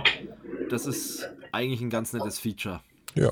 Gut, ich denke, damit haben wir so äh, ziemlich alles überspannt, was da neu kommt. Genau, und passt ein bisschen auf, macht vorher ein Backup und äh, das ist durchaus sinnvoll, das Update einzuspielen, aber ihr müsst ja nicht bei den ersten mit dabei sein. Wie gesagt, am 8., das ist der Tag nach, dem, nach der Veröffentlichung vom Podcast, da wird das Ding verteilt. Ihr könnt auch in der Systemsteuerung deaktivieren bei der Pro-Version, dass es sofort installiert wird. Da kann man das, äh, ich glaube, bis zu einem halben Jahr oder Jahr rauszögern, dieses äh, Update. Microsoft bringt für diese Versionsupdates immer ein Jahr lang Sicherheitsupdates raus. Ähm, und dann könnt ihr das dann eben nachziehen, wenn ihr dann auch sicher seid, dass eure ganzen Grafiktreiber und was weiß ich, äh, Interfa Sound-Interface-Treiber und was weiß ich, was ihr alles habt, äh, funktionieren. Genau. Gut. Wunderbar. Ich glaube, dann haben wir das Thema damit auch abgefrühstückt. Genau, dann kommen wir zum nächsten Thema und das ist die Cebit. Und äh, die steht ja wieder an dieses Jahr und ich muss schon ein bisschen schmunzeln, ähm, weil ja, die CeBIT ist ja, also wer es nicht kennt, das ist so eine IT-Messe und ist, glaube ich, sogar die, die weltgrößte IT-Messe. Die findet in Hannover statt jährlich und die war eigentlich früher immer so im März. Und Kurs of You, also wer uns jetzt erst vor kurzem abonniert hat, hat früher auch immer von der CeBIT berichtet. Also CeBIT 2013, 2014, 2015, 16 glaube ich mhm. dann schon nicht mehr. Mhm. Ich weiß es nicht genau. Ähm, 16 waren wir nicht mehr. Genau, waren wir dann nicht mehr. Äh, und das aus gutem Grund. Ich erkläre vielleicht mal warum. Ähm, weil die CeBIT sich immer mehr äh, ja, verschlossen hat gegenüber normalen Endkunden und, sag ich mal, kleinen und mittelständischen Unternehmen. Die CeBIT ist immer mehr zu so einem ja, Treffen von Anzugträgern und von Geldköffern geworden und auch wirklich nur von Vertrieblern. Technische Fragen waren da teilweise wirklich unerwünscht. Und deswegen habe ich dann irgendwann mal gesagt, hey, das hat überhaupt keinen Sinn mehr, da hinzugehen und äh, ja, euch Zuschauer hat es damals dann auch nicht mehr so interessiert. Und das war dann auch okay, weil mich hat es persönlich dann auch nicht mehr so interessiert. Und es haben auch einige Hersteller und einige große Hersteller sogar gesagt, wir gehen da nicht mehr hin. Und ich weiß zum Beispiel von einem Vertriebler, ich sage jetzt mal nicht von welchem Hersteller das ist, aber von einem Vertriebler weiß ich zum Beispiel, dass so ein, ja, normaler Standaufbau, sag ich mal, also ganz normaler Stand von der, von der Firma, sag ich mal, die so um die ja, so 500, 600 Mitarbeiter hat. Ähm, und äh, kostet dann auf der Cebit einfach mal 2 Millionen Euro eine Woche lang. Dass das ja. Geld natürlich so schnell nicht mehr reinkommt, das ist ja wohl klar. Also, äh, und dann muss ich ganz ehrlich sagen, kann ich die Unternehmen verstehen, dass sie dann sagen, hey, wir gehen da nicht mehr hin. Und ich meine, nur um die ganz Großen zu treffen, da muss ich nicht auf die Cebit gehen, da kann ich zum Beispiel auch auf die Hausmessen gehen. Also nehmen wir mal eine Microsoft oder auch eine SAP oder so, die haben alle Hausmessen, äh, wo man sich auch informieren kann. Äh, oder eine VMware zum Beispiel, die WM World gibt es ja. Und das war dann so der Grund, wo uns auch so ein bisschen bewegt hat und dann haben wir gesagt, nee, das macht keinen Sinn und halt immer mehr der, der Weg Richtung Enterprise Business, gar nicht mehr Small Business und, und äh, Mittelstand, sondern wirklich nur noch Enterprise-Kunden und möglichst auch nur noch mit den Leuten sprechen, die mit einem Anzug und einem Koffer auf der Messe rumlaufen, weil da kann man dann auch gute Absätze machen und die Leute, die halt wirklich technische Fragen haben, naja, die sind zwar geduldet, aber äh, es ist halt ein notwendiges Übel. Und für Privatkunden war die Messe sowieso dann irgendwann dicht. Und jetzt gibt es 2018 einen Relaunch von der Messe. Und die Messe hat jetzt äh, super fancy Ideen. Ähm, also es geht zum Beispiel damit los, dass sie jetzt einen neuen Titel haben. Europas Business Festival für Innovation und Digitalisierung. Bingo! Genau. Oh. ja, also, bei Bullshit Bingo Genau. Da, werden die, die, Buzzwords nur so durch den Raum geballert. Und ähm, ja, also da geht es halt wirklich darum, dass zum Beispiel Bands auftreten, DJs auflegen, ähm, eine lustige Atmosphäre ist, alle am besten im T-Shirt rumlaufen und oh, mit Flipflops. Und da bin ich echt mal gespannt. Ich kann dieses Jahr nicht versprechen, dass ich hingehe. Ich werde es versuchen. Äh, ich werde nicht filmen, aber wir werden im Podcast drüber reden. Ich bin wirklich hochgespannt, ob sich dieses ja, Klischee von der Cebit irgendwie auflöst und vielleicht alles ein bisschen moderner wird und ein bisschen, weil man muss auch wirklich sagen, die IT-Branche, klar, es gibt in der IT-Branche natürlich sehr trockene Firmen oder so, die halt wirklich sehr äh, wie, wie, konservativ kann man nicht sagen, aber sehr altbacken unterwegs sind und, und äh, aber es gibt auch verdammt viele junge Unternehmen, die eigentlich mit diesem Anzugträger-Image auf der CeBIT nicht viel anfangen konnten, weil die innovativsten Unternehmen, die oh, jetzt mache ich mich sehr unbeliebt, glaube ich. Die kommen alle aus dem Start-up-Bereich oder sehr viele, alle will ich nicht sagen, aber sehr viele innovative Unternehmen in allen Bereichen, im Serverbereich und so weiter, die kommen aus dem Start-up-Bereich und werden meistens von den großen Global Playern eingekauft.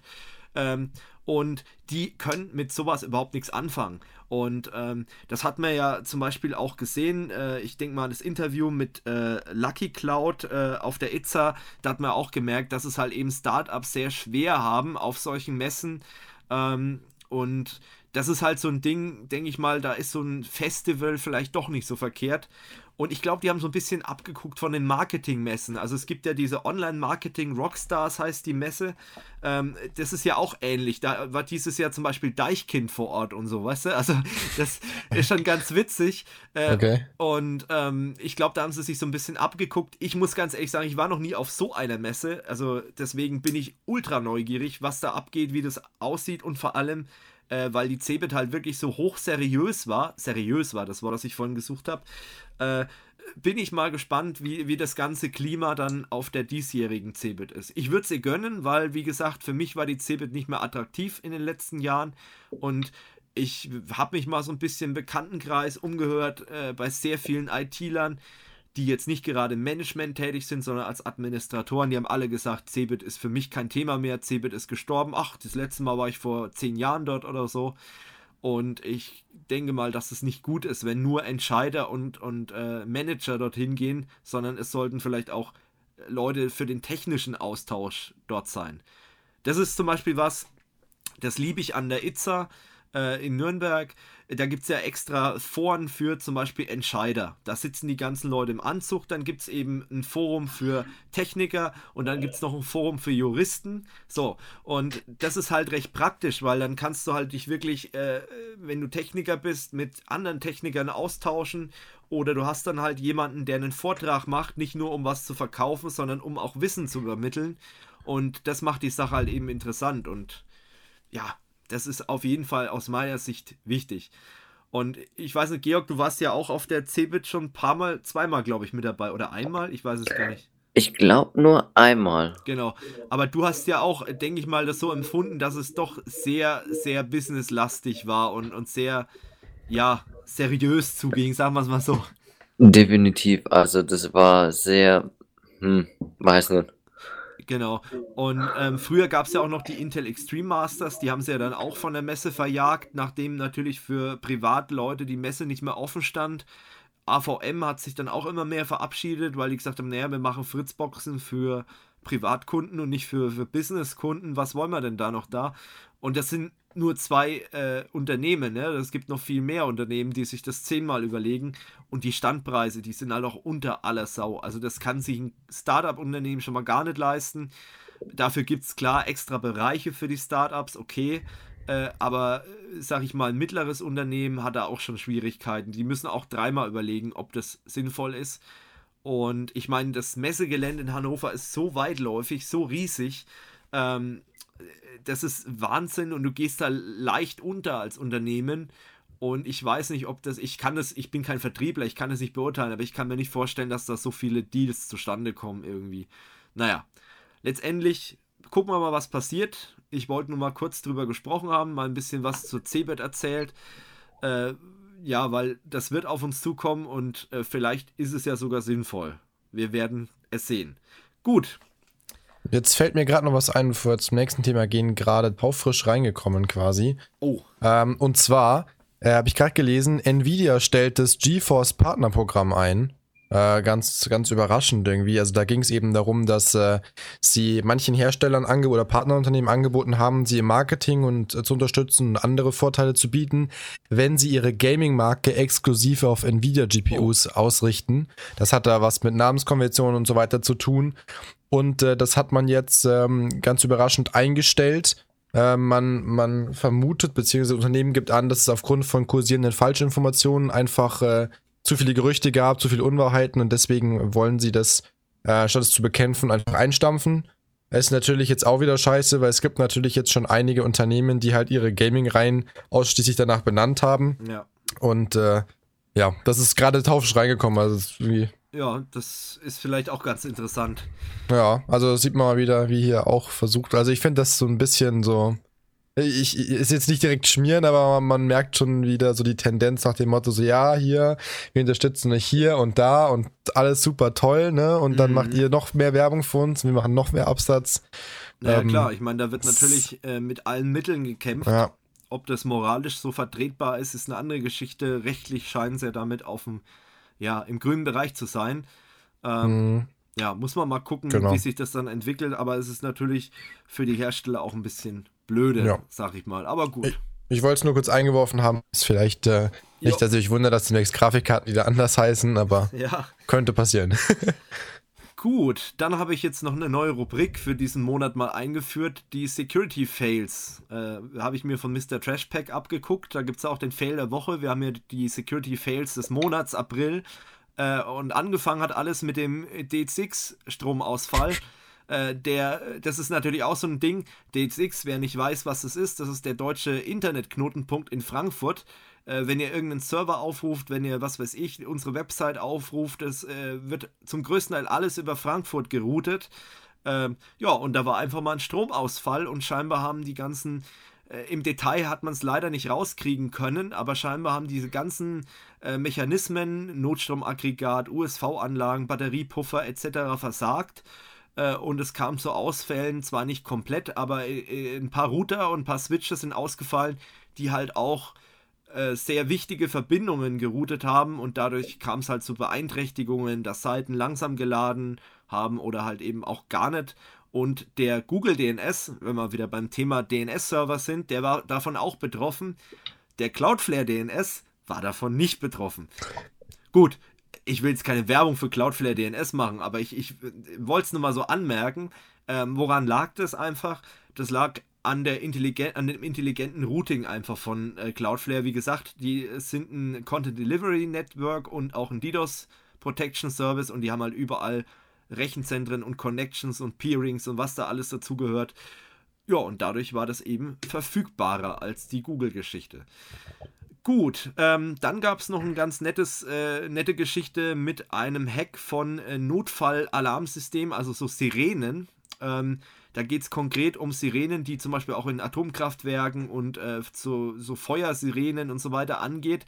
Und da gibt es halt eine, eine, Sicherheitslücke. Und es gab letztes Jahr in äh, Dallas mal einen Hack. Ähm, ich glaube, das war ich habe es gerade offen, letztes Jahr sogar im April, genau 9. April letzten Jahres, da sind einfach mal in Dallas alle Feuersirenen in der Stadt angegangen.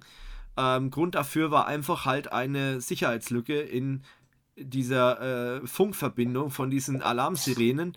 Und ja, das ist jetzt alles veröffentlicht worden. Da gibt es ein sogenanntes Proof of Concept. Äh, da hat einer mal äh, dargelegt, auch mit einem YouTube-Video, ihr seht es gerade auch mal eingeblendet für die, die den Videopodcast verfolgen, ähm, äh, dass jemand relativ einfach über ein paar ähm, Tricks in diese Funkverbindung sich einloggen kann und dann eben diesen Alarm auslösen. Ist jetzt auch nicht so gut, vor allem wenn halt die Bevölkerung da ein bisschen verunsichert wird. Äh, und vielleicht nehmen die Leute dann irgendwann, wenn das so oft passiert, halt äh, die Sirene überhaupt nicht mehr für ernst, weil sie sagen, ja, das ist ja eh wieder nur ein Hacker oder ein, ein äh, ja, Fehlalarm. Ähm, der Hersteller hat mittlerweile reagiert. Ähm, ATI Systems, ähm, die haben jetzt ein Update rausgebracht. Muss man mal gucken, wie schnell das ausgerollt wird. Aber man sieht mittlerweile, Sicherheitslücken sind überall in allen möglichen Dingern drin, auch in Geräten, wo man eigentlich gar nicht für möglich hält, so Sirenen oder so. Mhm. Da hab, ehrlich gesagt, habe ich da überhaupt keinen Gedanken an sowas verschwendet. Bis dann die nächsten Smart-Herde kommen und dann auf einmal die Bude abfackelt durch eine Sicherheitslücke. ja. ja. Das ist IoT halt, ne? Genau. Yeah. Und vor allem auch noch über unverschlüsselte Funkverbindungen sowas auslösen zu lassen, ist schon ein bisschen riskant. Dann in unseren, also es waren sehr viele Security Fails, ich will das mal ein bisschen abkürzen. Dann gab es noch einen Erpressungstrojaner für ähm, HP ILO oder ILO, wie auch immer man ja, das Integrated Ganze, Lights Out. Lights ja. Out, genau. genau. Das ist ein mhm. Management. Äh, Interface, äh, die Administratoren kennst, Privatleute werden es nicht kennen, äh, wo du halt einfach einen äh, HP-Server managen kannst, kannst auf die ähm, Gesundheitsdaten von deinem System zugreifen, kannst ISO-Images mounten, kannst auf die Konsole gucken und das alles IP-basierend. Das heißt, du musst nicht mehr ins Rechenzentrum gehen. um den Server mal neu zu starten oder was auch immer. Klar, wenn es ILO nicht mehr geht, dann muss es natürlich vor Ort. Äh, aber das ist praktisch nochmal eine Management-Oberfläche, um einen physikalischen Server zu verwalten. Und da gab es einen Erpressungstrojaner und äh, da ist noch nicht so ganz klar, hat er jetzt die Daten verschlüsselt äh, über die Sicherheitslücke oder hat er sie gewiped, gelöscht. Ähm, das ist noch nicht ganz klar. Was allerdings klar ist, dass man mit einem Security Update von HP das Ganze beheben kann. Und da auch der Appell vielleicht an Systemadministratoren, die hier zuhören oder zugucken, Leute, packt euer ILO oder eure Managementsysteme in ein eigenes VLAN rein, sichert das über eine Firewall ab, ein User-System oder Systeme allgemein, die sehr viel mit dem Internet zu tun haben, die haben in so einem Netzwerk nichts zu suchen. Und das ist einfach das Problem, warum sich solche Sachen relativ schnell ausbreiten. Jemand surft auf einer Website und äh, kontaktiert oder scannt, so eine Malware scannt dann einfach das Netzwerk äh, und kommt dann auf so ein ILO-System oder irgendwas anderes, was eben angegriffen werden kann und dann ist das System infiziert und dann beginnt der Spaß. Äh, die ähm, Forderung ist vielleicht auch ganz interessant.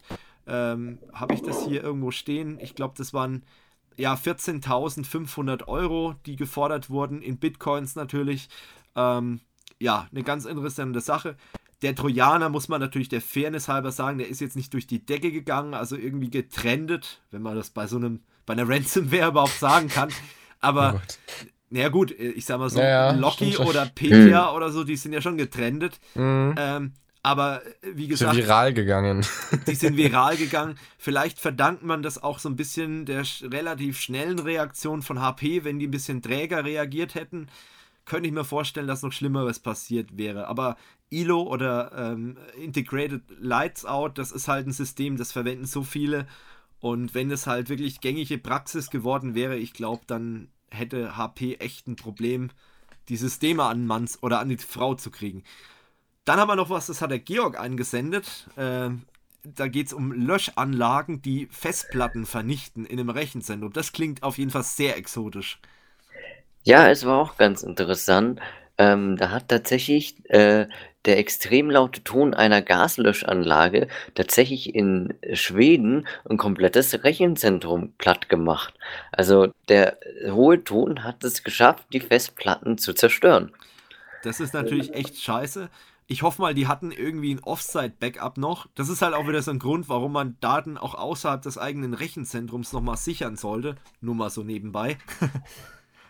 steht, glaube ich, nicht im Artikel, oder? Das, mm, nee, aber was drin steht, dass ähm, sie haben extra Server aus dem Ausland einfliegen lassen müssen, weil sie selber nicht genügend Hardware beschaffen konnten. Ja. Also da ist der Großteil des Rechenzentrums anscheinend wirklich kaputt gegangen. Jetzt nicht, ja. Nicht nur ein paar Server, sondern wahrscheinlich äh, ein Großteil des Rechenzentrums tatsächlich. Gut, der Ton wird wahrscheinlich überall zu hören äh, gewesen sein und du weißt halt auch nicht, äh, funktioniert der Server jetzt äh, wirklich vollständig noch oder wahrscheinlich haben die einfach gesagt, wir, wir tauschen möglichst alles aus und ähm, ich will jetzt nicht klug scheißen, aber das ist auch so ein Thema des IT-Sicherheitsmanagements, äh, dass man so einen Notfallplan hat und ähm, auch da ist ein Punkt davon, dass man sich um ja, Hardwarebeschaffung Gedanken macht. Im, im IT-Notfallhandbuch, das muss man machen, wenn man so eine ISMS-Zertifizierung macht im Unternehmen. Äh, da musst du sowas zum Beispiel auch niederschreiben, was machst du im Falle eines kompletten Ausfalls von einem Rechenzentrum was weiß ich, Bombenexplosion, Flugzeugabsturz oder eben eine Löschanlage, die deine Server kaputt macht. ähm, ja, ist schon ein bisschen lustig, muss ich zugeben. Und äh, da musst du halt dann auch regeln, ähm, dass du zum Beispiel Zuliefererverträge hast oder eben Lieferanten hast, die dir möglichst schnell ähm, neue Server-Hardware liefern. Oder du hast vielleicht auch ein Backup-Rechenzentrum, wo du einfach sagst, wir switchen so lang um und fahren einfach mit einem anderen Rechenzentrum weiter. Ähm, ja, wie gesagt, das ist einfach eine Geschichte in ganz großen Rechenzentren. Ich weiß jetzt nicht, wie groß der Anbieter da war, den es betroffen hat. Ähm, naja, äh, da das, was ich, äh, das, was ich jetzt lese, war es, äh, der Nasdaq-Börsenhandel war da betroffen. Nasdaq, in den meinst du? Nasdaq, genau, in den skandinavischen und baltischen Staaten. Ja, außer in Norwegen. Ist jetzt nicht gerade also, klein, würde ich mal sagen. Ja gut, aber die haben sich bestimmt Gedanken gemacht. Vielleicht war ja auch diese Beschaffung aus dem Ausland Teil des IT-Sicherheitshandbuchs. Äh, Wobei ich weiß hm. nicht, ob das in anderen Ländern so gelebt wird wie in Deutschland. Wir Deutschen sind ja so ein bisschen bekannt dafür, dass wir es sehr genau nehmen. Ähm, vielleicht ist es in Schweden auch gar kein Thema und die haben so eine Zertifizierung jetzt nicht. Das weiß ich nicht. Äh, wie gesagt, ich habe das nur mal in, in Deutschland mehrfach jetzt mitgemacht. Äh, Rechenzentrumszertifizierungen und äh, da ist es auf jeden Fall Thema, dass man sowas mit einbezieht. Wo bekomme ich im Havariefall Hardware her? Und äh, oder zum Beispiel auch, wie bekomme ich denn überhaupt einen Standort, wenn das Rechenzentrum in die Luft fliegt? Ne? Da ist ja auch das Thema, habe ich Räumlichkeiten, äh, wo ich dann überhaupt wieder ein Rechenzentrum aufbauen kann. Gut, ähm, dann das alle. Wolltest du noch was sagen oder? Äh, ja, ähm, weil das ist ganz interessant, weil Festplatten anscheinend tatsächlich recht empfindlich auf Ton äh, auch reagieren. Das sieht man auch nochmal schön in diesem Heise-Artikel. Äh, da ist jetzt so ein Video eingebunden, wo man jemanden dann vor eben so einem Serverschrank sieht, der voller äh, Festplatten ist und der schreit dann diese Festplatten an und dann sieht man wirklich auf dem Monitor, dass äh, die äh, Schreibrate von diesen angeschriebenen Festplatten rapide nach unten geht. What the fuck? also das ist auf jeden Krass. Fall verlinkt. Ähm, das müssen wir euch, oder dürfen wir euch nicht äh, ähm, enthalten. Na, ähm, Vor, ist vorenthalten, genau. genau. Und ähm, alle Sachen, die wir hier erwähnen, sind natürlich verlinkt. Das nächste muss ich allerdings Ausnahmen bestätigen, die Regel äh, sagen, das ist nicht verlinkt, weil es mittlerweile nicht mehr verfügbar ist, aber das hat mir ein Kollege geschickt. Ähm, da ging es um einen relativ, ja, gutgläubigen, nenne ich ihn mal. Ich nenne ihn bewusst nicht dumm, äh, ja, Administrator, der in einem Forum äh, ja ein Problem mit seiner Firewall beschrieben hat und hat einfach mal damit es den Leuten, die ihnen helfen wollen, ein bisschen leichter fällt, einfach mal die komplette Konfigurationsdatei der Firewall hochgeladen. Ich glaube, viele von euch werden jetzt schon merken, dass es eine besonders dumme Idee ist, eine komplett, ein komplettes Backup von seiner Firewall irgendwo hochzuladen. Für die Leute, die immer noch sagen, was ist denn da schon dabei? Naja, ähm, man kann dieses Backup restoren und ähm, kann mit relativ wenigen Mitteln zum Beispiel, man kann es in der virtuellen Maschine restoren, man braucht nicht mal die Hardware-Firewall bei manchen Herstellern dann äh, und kann es da restoren und kann zum Beispiel dann das System relativ einfach knacken und kommt dann an zum Beispiel Zertifikate ran, man kann sich äh, VPN-Credentials äh, runterladen und so weiter und so fort und kann dann eben in dieses System einbrechen äh, in dieses Unternehmen. Man weiß natürlich dann auch, ich meine, Foren sind ja eigentlich normalerweise anonym, aber dadurch, dass der die Config-Datei hochgeladen hat, weiß man jetzt auch mittlerweile, welches Unternehmen davon betroffen ist. Und ähm, das ist natürlich auch wieder entfernt worden. Zum Glück hat der Formbetreiber relativ schnell reagiert. Äh, aber es handelt sich, ich sage jetzt das Unternehmen nicht, aber es handelt sich um ein Unternehmen, das über 1500 Mitarbeiter hat. Also auch keine kleine Klitsche irgendwie. Und ich weiß nicht, der Admin, der hatte entweder keinen guten Tag oder macht es nicht oft aber sowas, Leute, wenn ihr sowas, es muss nicht eine Firewall sein, es kann auch ein DSL-Router oder sowas sein, der, manche bieten das ja an, dass man eine Config-Datei exportieren kann. Leute, ladet sowas auf gar keinen Fall in irgendwelche Internetforen hoch. Da sind Passwörter drin, da sind Zertifikate drin. Die Passwörter sind auch unverschlüsselt bei so einer Backup-Datei oftmals. Ähm, ganz blöde Idee. Also sowas auf gar keinen Fall in ein Forum hochladen. Ja, ich hoffe, den Admin, denen ist es da so ein bisschen ein, eine Lehre, weil sowas bedeutet halt wirklich, wenn sowas passiert, also wenn ein Kunde zu uns kommen würde bei Kurs of You und würde sagen, ey, wir haben ein Problem, ein Sicherheitsvorfall, ein Admin von uns hat ein Backup hochgeladen oder ein Backup, das muss ja nicht mal sowas sein, es kann auch sein, ein Admin hat ein Backup in Cloud Storage hochgeladen und der Cloud Storage ist geknackt worden. Die, was, was würde ich dann machen als IT-Sicherheitsmensch? Na klar, die komplette Firewall neu aufsetzen. Und das wird ganz teuer, weil es muss alles neu konfiguriert werden und wir können auf gar keinen Fall das vorhandene Backup verwenden. Und äh, das ist eine ganz, ganz teure Angelegenheit. Deswegen, ja, immer dran denken, äh, was man ins Netz hochpumpt. Gut. Und ich bin mir auch sicher, das vielleicht noch als Abschluss, dass irgendwo im Darknet noch ein Dump von dem Ding existiert. Also ich kann mir jetzt nicht vorstellen, dass sich das niemand runtergeladen hat. Also ganz ehrlich. Nee. Aber gut. Jo, dann äh, wären wir mit den Security-Fails durch. Aber ich habe ja gesagt, es gibt noch ein Quiz. Und uh. genau, und äh, das finde ich ganz witzig. Ist natürlich auch äh, in der Beschreibung verlinkt. Ähm, und ich habe jetzt gesagt, ich mache das bei euch so. Ich werde euch die Fragen einfach mal äh, per Chat zuschicken. Und ihr werdet dann einfach mal ähm, versuchen, darauf zu antworten. Und ich bin echt gespannt, wie viele Punkte ihr habt. Ich gebe es zu, ich bin, es geht um JavaScript und äh, Softwareentwicklung. Ich bin kein Anwendungsentwickler. Äh, deswegen habe ich da auch nur sechs oder sieben äh, Fragen richtig. Und da war auch ein bisschen Glück dabei, muss ich sagen. Ähm, aber ich finde es ganz witzig. Und äh, wer sich ein bisschen mit Metal auskennt, äh, der wird relativ viel zu lachen haben gleich. So, ähm, gut, ich würde sagen, ich starte jetzt mal hier den Chat. Und dann lade ich da gleich mal die erste Frage hoch. Schau mal, wie wir Fiesis alle abkacken. ja, also ähm, falls jetzt irgendwie ein Ausbilder vom David zuguckt oder so. ja, wer weiß schon. Ja gut, aber ich glaube JavaScript, also ich, ich meine, nee, mit JavaScript habe ich in der Berufsschule auch überhaupt nichts zu tun gehabt. Also, ich habe null damit am Hut, echt gar nicht. Also ja, aber ich, wie gesagt, mir hat das Quiz einfach gefallen.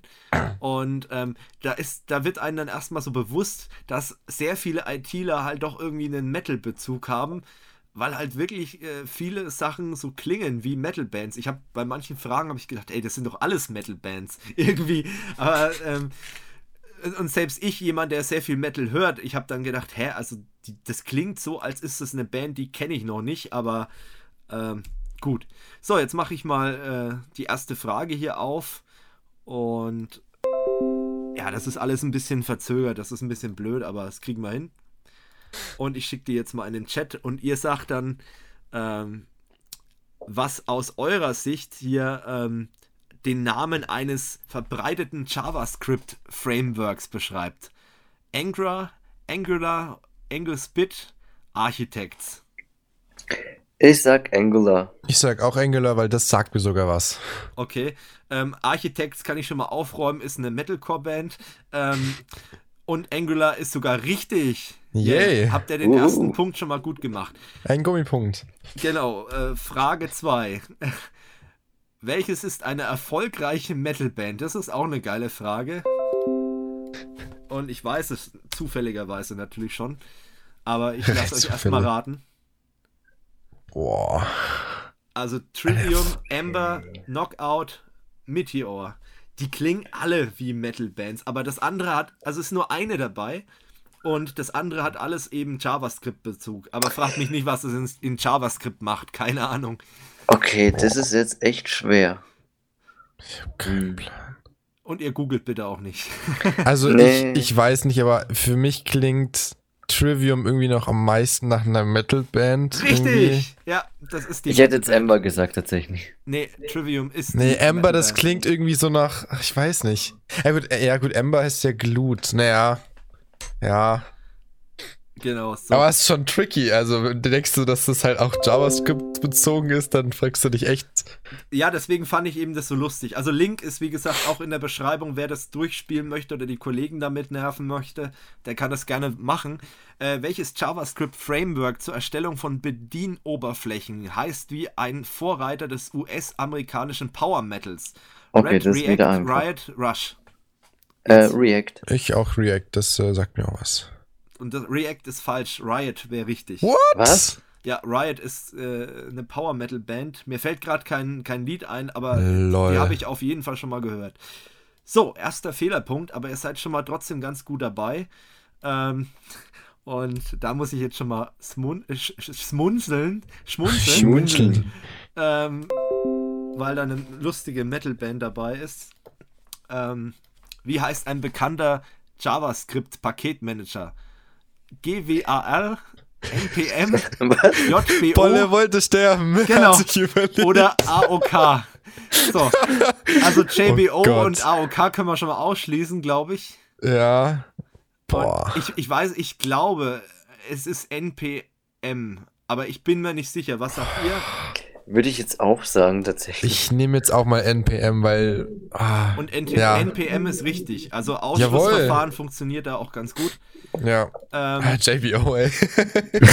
Wollt ihr wissen, wie Bolle wirklich gestorben ist? ja. genau. Ja, also wer JBO nicht kennt, äh, guckt einfach mal bei YouTube. Der, der so. geht heim nach Fürstenfeld, würde ich sagen. So, hier versteckt sich ein JavaScript Framework, aber welches? Sodom, Ultra Doom, Stegadon, Mastodon. Mastodon. Boah. Okay, es dürfte Ultra Doom sein, weil das kann ich mich noch erinnern, hast du vorher schon gesagt. Scheiße. Ja, ich habe vorhin mal exemplarisch eine Frage ähm, erwähnt, um den Kollegen mal zu zeigen, was das überhaupt für ein Quiz ist, weil die kannten es zum Glück noch nicht. Und das ist richtig.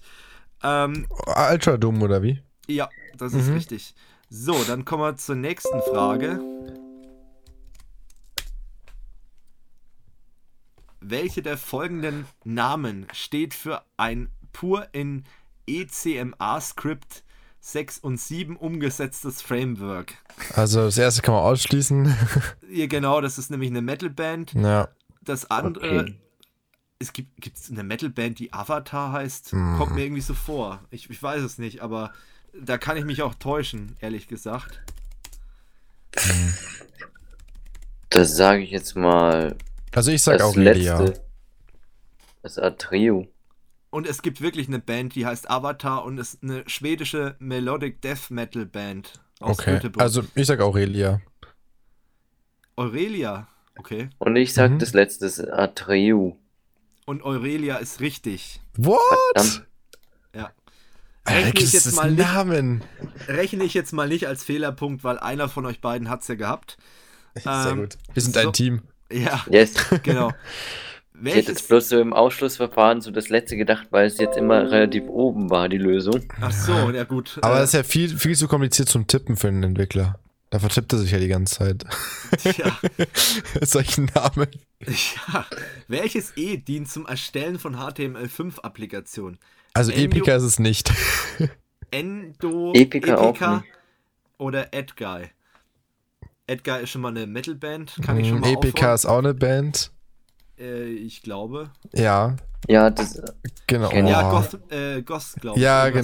genau. Also ich sag. Oh. Hm. Endo.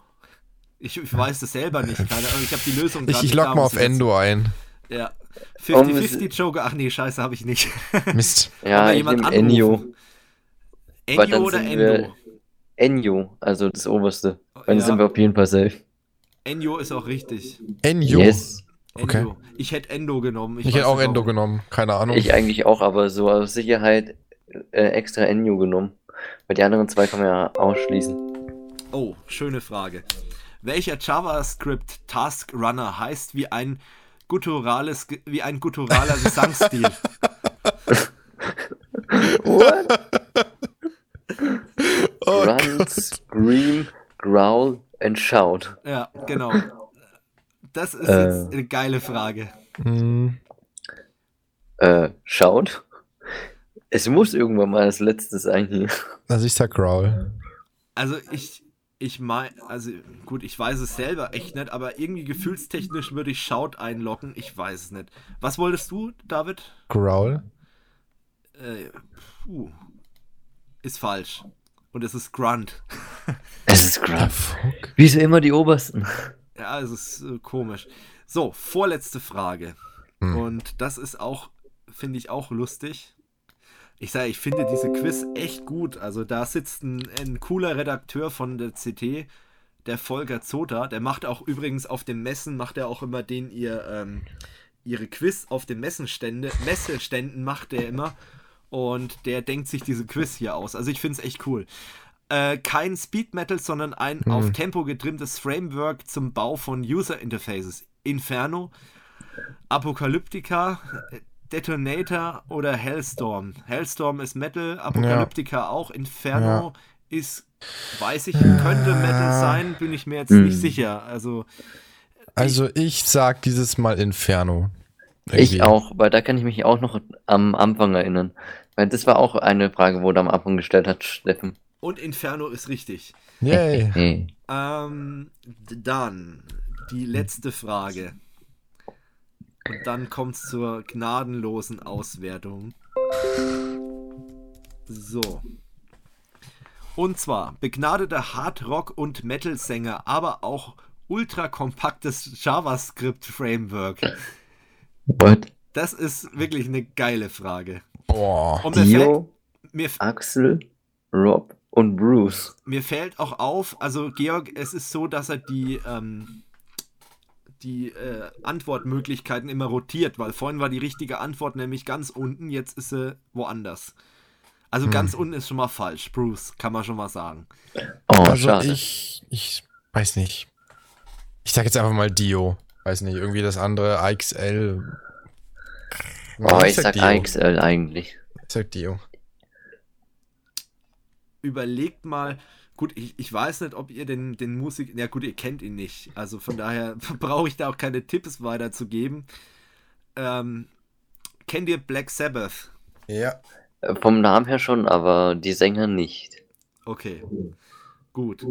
Man kann vielleicht auch noch dazu sagen, dass der schon gestorben ist, der Sänger. Und es ist ein Sänger von Black Sabbath und DIO ist richtig. Der heißt Ronnie James DIO heißt der. Und der ist, äh, wie gesagt, ein Sänger von äh, Black Sabbath. Mm, jetzt hat er. Okay, einer hat es richtig gesagt, also ich werte das mal als richtig.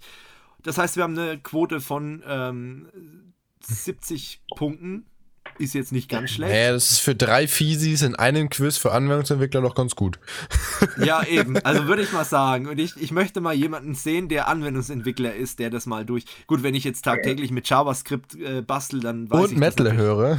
Und Metal höre, dann so, weiß ich ja. das. Aber ich fand die Kombination einfach geil. Absolut. Ähm, und sie haben mehr Punkte erreicht als 85% der Teilnehmer. Finde wow. ich auch geil, die Aussage. Nice. Also Leute, macht mal dieses Quiz und macht es vielleicht mal zwei, drei Tage, nachdem ihr das bei uns hier gesehen habt, oder vielleicht eine Woche ist vielleicht noch besser. Und äh, postet dann einfach mal bitte unverbindlich, ich meine, klar, wir können es nicht nachkontrollieren, aber unten in den Kommentaren euer Ergebnis wird mich einfach mal brennend interessieren. Ist, glaube ich, ganz witzig. Und jo, dann haben wir das Quiz. Und wir wollten nochmal, einfach weil es heute ein bisschen musikalisch zugeht und wir heute einfach in Plauderstimmung sind, so ein bisschen über den Echo reden. Ich weiß, es passt überhaupt nicht dazu, aber ich wollte da einfach mal ein paar Worte dazu loswerden. Äh, ihr habt es ja sicherlich mitgekriegt, was da abging mit äh, Kollega und äh, Farid Bang. Ähm, vielleicht, äh, David, du bist ja, du hörst ja auch ab und zu mal Rap, oder? Mhm. So habe ich das in Erinnerung. Wie siehst du denn die ganze Geschichte? Fangen wir mal so an, weil ich kann mit Rap relativ wenig anfangen. Deswegen ist es vielleicht besser, wenn du jetzt erstmal jemand, der sich, der auch sowas mal hört, öfters, mhm. Vielleicht mal sagt, wie er die ganze Sache sieht. Naja, ich sag mal so, prinzipiell sehe ich Musik oder halt auch Rap ist ja erstmal eine Kunstform. Äh, ich bin der Meinung, dass man da schon recht frei ist, aber es hat halt schon irgendwie auch gewisse Grenzen. Ob jetzt diese, da ging es ja um so, ähm, was war das, irgendwie judenfeindliche Lines? Ja, die, in, äh, die, die Line war konkret, äh, der Körper definiert wie von einem KZ-Häftling genau, oder ja. so, irgendwie sowas äh, frei, äh, frei interpretiert. Definiert in dem Fall. Mein Körper ist definierter als der Körper eines äh, KZlers. Also irgendwie sowas. Ja, Insassen, genau. KZ-Insassen oder irgendwie sowas. Ja, also ich also, weiß nicht, es ist halt, also was, was ich halt wie soll ich sagen, ja, es ist, es ist sehr, sehr, sehr schwierig und irgendwie sehr zweischneidiges Schwert, weil zum einen sage ich, es ist halt irgendwie eine Kunstform, zum anderen muss man sich halt überlegen, ob man sowas oder ob sie sowas ja, also ich meine, mit so einer, mit so einem Line heißt es ja nicht unbedingt, dass die Künstler sowas auch ausdrücken wollen damit. Also ich finde, das ist auch teilweise ziemlich, ziemlich übertrieben worden, dass halt dann viele kommen und ja, und die sind jetzt judenfeindlich. Also wenn ich mir mal anschaue, was teilweise bei Kollega oder auch bei anderen, bei anderen Rappern teilweise für frauenfeindliche oder andersfeindliche ja. Sachen drin sind, das ist ja jetzt nicht nur Juden. Äh, es ist so ein bisschen, ich weiß nicht, also ein bisschen hochgepusht und was ich halt jetzt gerade dazu halt noch krass finde, es gibt ja Rapper Mittwoch, wir haben ja den Ben Salomo da aus Interview und der genau. Und der tritt ja jetzt da zurück und sagt halt, er hat da keinen Bock mehr drauf, weil er halt da schon die, klar die Grenze sieht und sagt, dass halt ähm, solches Gedankengut oder solche Sachen eben einfach auch nicht in, in Rap oder in Musik gehören. Vor allem in und er ist ja selber halt genau Ja. Genau, er sagt, man kann sich zwar irgendwie gegenseitig halt wirklich äh, an, den, an den Kragen gehen, also lyrisch, ja, aber halt jetzt eben nicht auf dieser Ebene. Und er ist ja selber, glaube ich, auch ähm, Jude. jüdischen, ja. genau, ist auch Jude, ja. genau. Und also ich habe da ein Interview, ich weiß nicht, von der Berliner Zeitung war das, glaube ich, gelesen mit Ben mhm. Salomo, weil er ja jetzt bei Rap, Rap am Mittwoch äh, zurückgetreten ist und er war ja da der Moderator und du hast ja gerade gesagt, wir haben ihn 2013 auf dem Video Day interviewt, ähm, könnt ihr bei uns auf dem Channel oder auf der Website finden. Ähm, und äh, wirklich sehr sympathischer Typ. Ich kannte ihn natürlich nicht, weil ich damit relativ wenig zu tun hatte. Ich fand ihn halt sehr sympathisch und äh, im Interview hat er halt eben auch noch gemeint, dass er halt äh, im Laufe der Jahre immer wieder mitgekriegt hat, dass das eben ein Thema in dieser mhm. Szene ist und er fände es jetzt nicht mal so schlimm, wenn dieser Satz, diese Line, diese Punchline in Form eines Battle Raps passiert wäre, weil da stehen sich zwei Leute gegenüber, die machen sich persönlich gegeneinander fertig und da werden natürlich gewisse Merkmale des anderen verwendet, um ihn fertig zu machen. So. Genau, ja. Und nach dem Battle Rap ist alles vergessen, gibt man sich die Hand, geht von der Bühne und dann passt die Sache. So sieht er das. Ich meine Meinung dazu ist, okay, ich finde es legitim, wenn es wirklich in so einer Form passiert. Wir reden aber hier von einem Album, das wirklich häufig verkauft wird. Da muss man sich dann schon die Frage stellen, ob das so gut ist. Ähm, ja, vielleicht meine Meinung dazu. Man muss vielleicht zuerst dazu sagen, dass mit dem Echo, ich finde es völlig übertrieben, diesen Preis komplett ja. einzustampfen. Äh, nicht, weil ich der Helene Fischer den 20. Echo gönn und äh, was weiß ich, den, ähm, wie heißen die Amigos, die sollen auch wieder ein Echo bekommen, sondern es geht einfach darum, es ist ein Preis. Man weiß von vornherein, dieser Preis ist ein, ein Preis, der nach verkauften Platten geht. Da ist keine Jury da. Es gibt, glaube ich, eine Kategorie, wo eine Jury entscheidet. Das andere ist alles reine Verkaufszahlen. Deswegen finde ich es legitim, so einen Preis zu haben, weil es ist ja auch eine gewisse Auszeichnung, wenn man gewisse Leute erreicht. Jetzt kann man natürlich sagen, äh, was ist das für ein Armutszeugnis, wenn sich ein Album, das frauenfeindlich ist, äh, ja, judenfeindlich und antisemitisch, äh, so gut verkauft, dann ist es ein Armutszeugnis, klar. Ähm, aber das hat andere Gründe. Da muss man wirklich gucken, ja, wo kommen diese Gründe her, warum verkauft sich diese Musik so gut. Äh, zum anderen ist es natürlich auch vielleicht ein bisschen PR. Ähm, und was mich halt so ein bisschen ärgert an der ganzen Geschichte ist, wie gesagt, den Echo finde ich völlig in Ordnung. Sollen die sich doch gegenseitig feiern? Die Einschaltquoten gehen eh in den Keller. Aber warum kann es nicht so einen Branchenpreis? In der IT-Branche gibt es auch 10.000 Preise und Auszeichnungen, die viele von euch überhaupt nicht kennen wahrscheinlich. Es gibt einen Rechenzentrumspreis, es gibt einen IT-Security Award und solche Sachen. Davon kriegt ihr als Kunden, Konsumenten Leute, die nicht in der IT-Branche sind, überhaupt nichts mit von den Preisen, weil die intern vergeben werden. So ein bisschen als, wie soll ich sagen, Motivation für Leute, die gut gearbeitet haben, für gute Umsatzzahlen und so weiter, finde ich völlig okay. Wo ich ein Problem damit kriege, ist zum Beispiel, wenn halt Künstler, was jetzt in dem Fall der Fall ist, solche Punchlines verwenden, um sag ich mal, nichts Positives zu äh, bewegen. Ich meine, ich höre sehr viel äh, äh Metal und habt ihr ja schon mitgekriegt. Und ähm, da ist manches auch ziemlich heftig in den, in den Songtexten. Aber die meisten Songtexte oder die meisten Bands, die ich halt eben höre, die wollen mit dieser Line irgendwas bewegen. Die Frage ist, was will Farid Bang und Kollega mit dieser Line bewegen? Was gesellschaftlich wichtig und relevant ist gar nichts. Da geht es rein darum, sich persönlich auf den Podest zu stellen sagen, ey, ich bin cool, ich bin der Stecher und der Brecher überall. Und das ist einfach eine Geschichte, wo ich ein Problem mit habe. Äh, und weil viele jetzt mit Kunstfreiheit argumentieren, dann sage ich, Kunstfreiheit wäre es für mich wirklich, wenn er diese Line verwendet hätte, um was Gesellschaftliches zu machen. Hat er halt nicht gemacht. Er hat das wirklich zur reinen Selbstdarstellung benutzt und dann ist es einfach assi und ähm, man weiß nicht, was daran stimmt, aber es, es werden den beiden Künstlern ja auch so ein bisschen äh, antisemitische ähm, ja, Hintergründe im privaten Umfeld vorgeworfen. Man weiß nicht genau, ich möchte da niemandem zu nahe treten. Ich weiß es auch nicht, aber man liest da halt davon. Ähm, und das ist halt auch so eine Sache, die da mit reinspielt. Und ich finde auch nicht, dass man ihnen den Echo aberkennen soll ich finde es eher bedenklich, dass sowas halt so gut verkauft wird und dadurch halt dann den Echo erreicht, muss ich ganz ehrlich mhm. sagen. Wenn man mal vor ein paar Jahren gab es ja den Skandal, ich weiß nicht, ob ihr das mitgekriegt habt, mit Freiwild. Freiwild ist ja auch eine Band, mhm. die relativ ins rechte Licht gerückt wird oder im rechten Licht sich bewegt.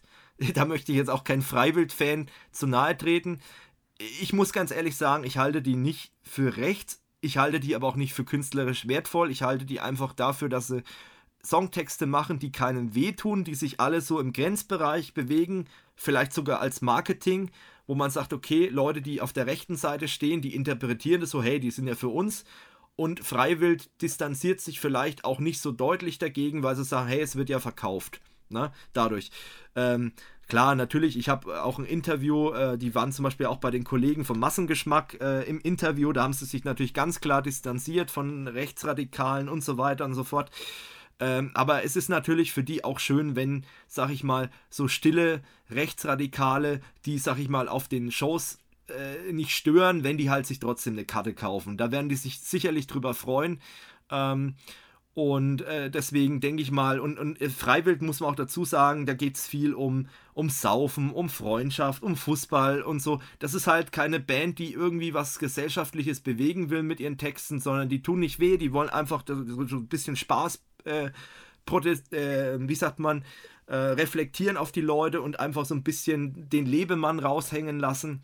Und äh, deswegen denke ich mal, da ist man auch weit übers Ziel hinausgeschossen. Was ist denn da bitte dabei, wenn man den, den Echo ausstellt, weil sie eben so viele Platten verkauft mhm. haben?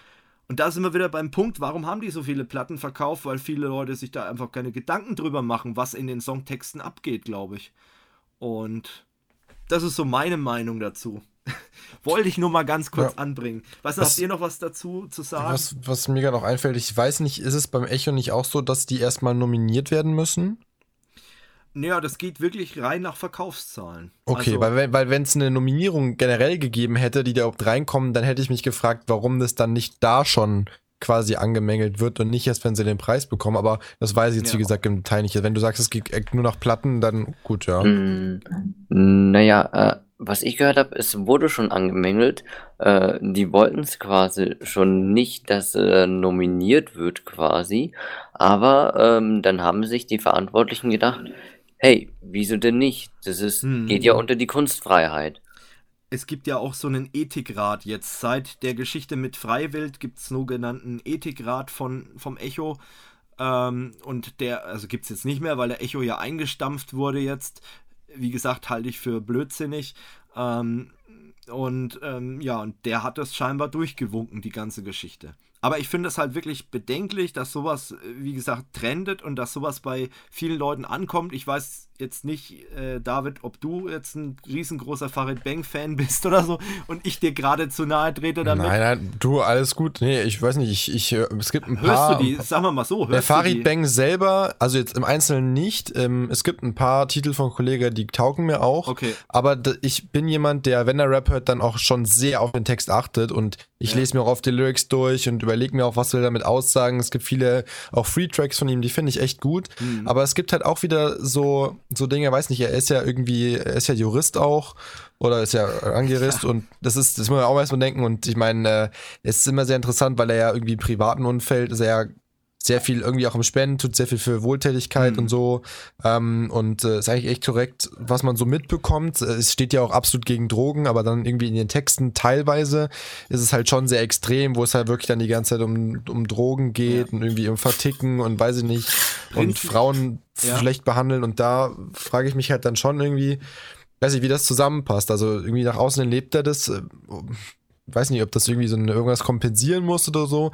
Wie gesagt, es gibt ein paar Tracks, die taugen mir, aber das ist schon sehr ausgewählt. Ich sage jetzt nicht pauschal, okay, mhm. ich mir das Kollege-Album, feiere jeden Titel, weil da ist schon auch viel Zeug drin, was ich nicht gut finde. Ja. Also wie gesagt, äh, es ist nicht so, es gibt auch viele andere Bands und, und Rapper und so, die wirklich ja, harten Tobak äh, verzapfen, ja. aber es gibt halt dann auch Grenzen und gerade wenn es um sowas geht, äh, um, um so, ähm, ja, wie gesagt, die Verbrechen damals und um Massenmord und so. Und da muss man halt sich dann wirklich fragen, ob solche Vergleiche sein müssen. Er hätte ja auch irgendeinen anderen Vergleich ziehen können, aber er wollte da halt möglichst krass sein und mit dieser Line halt auffallen.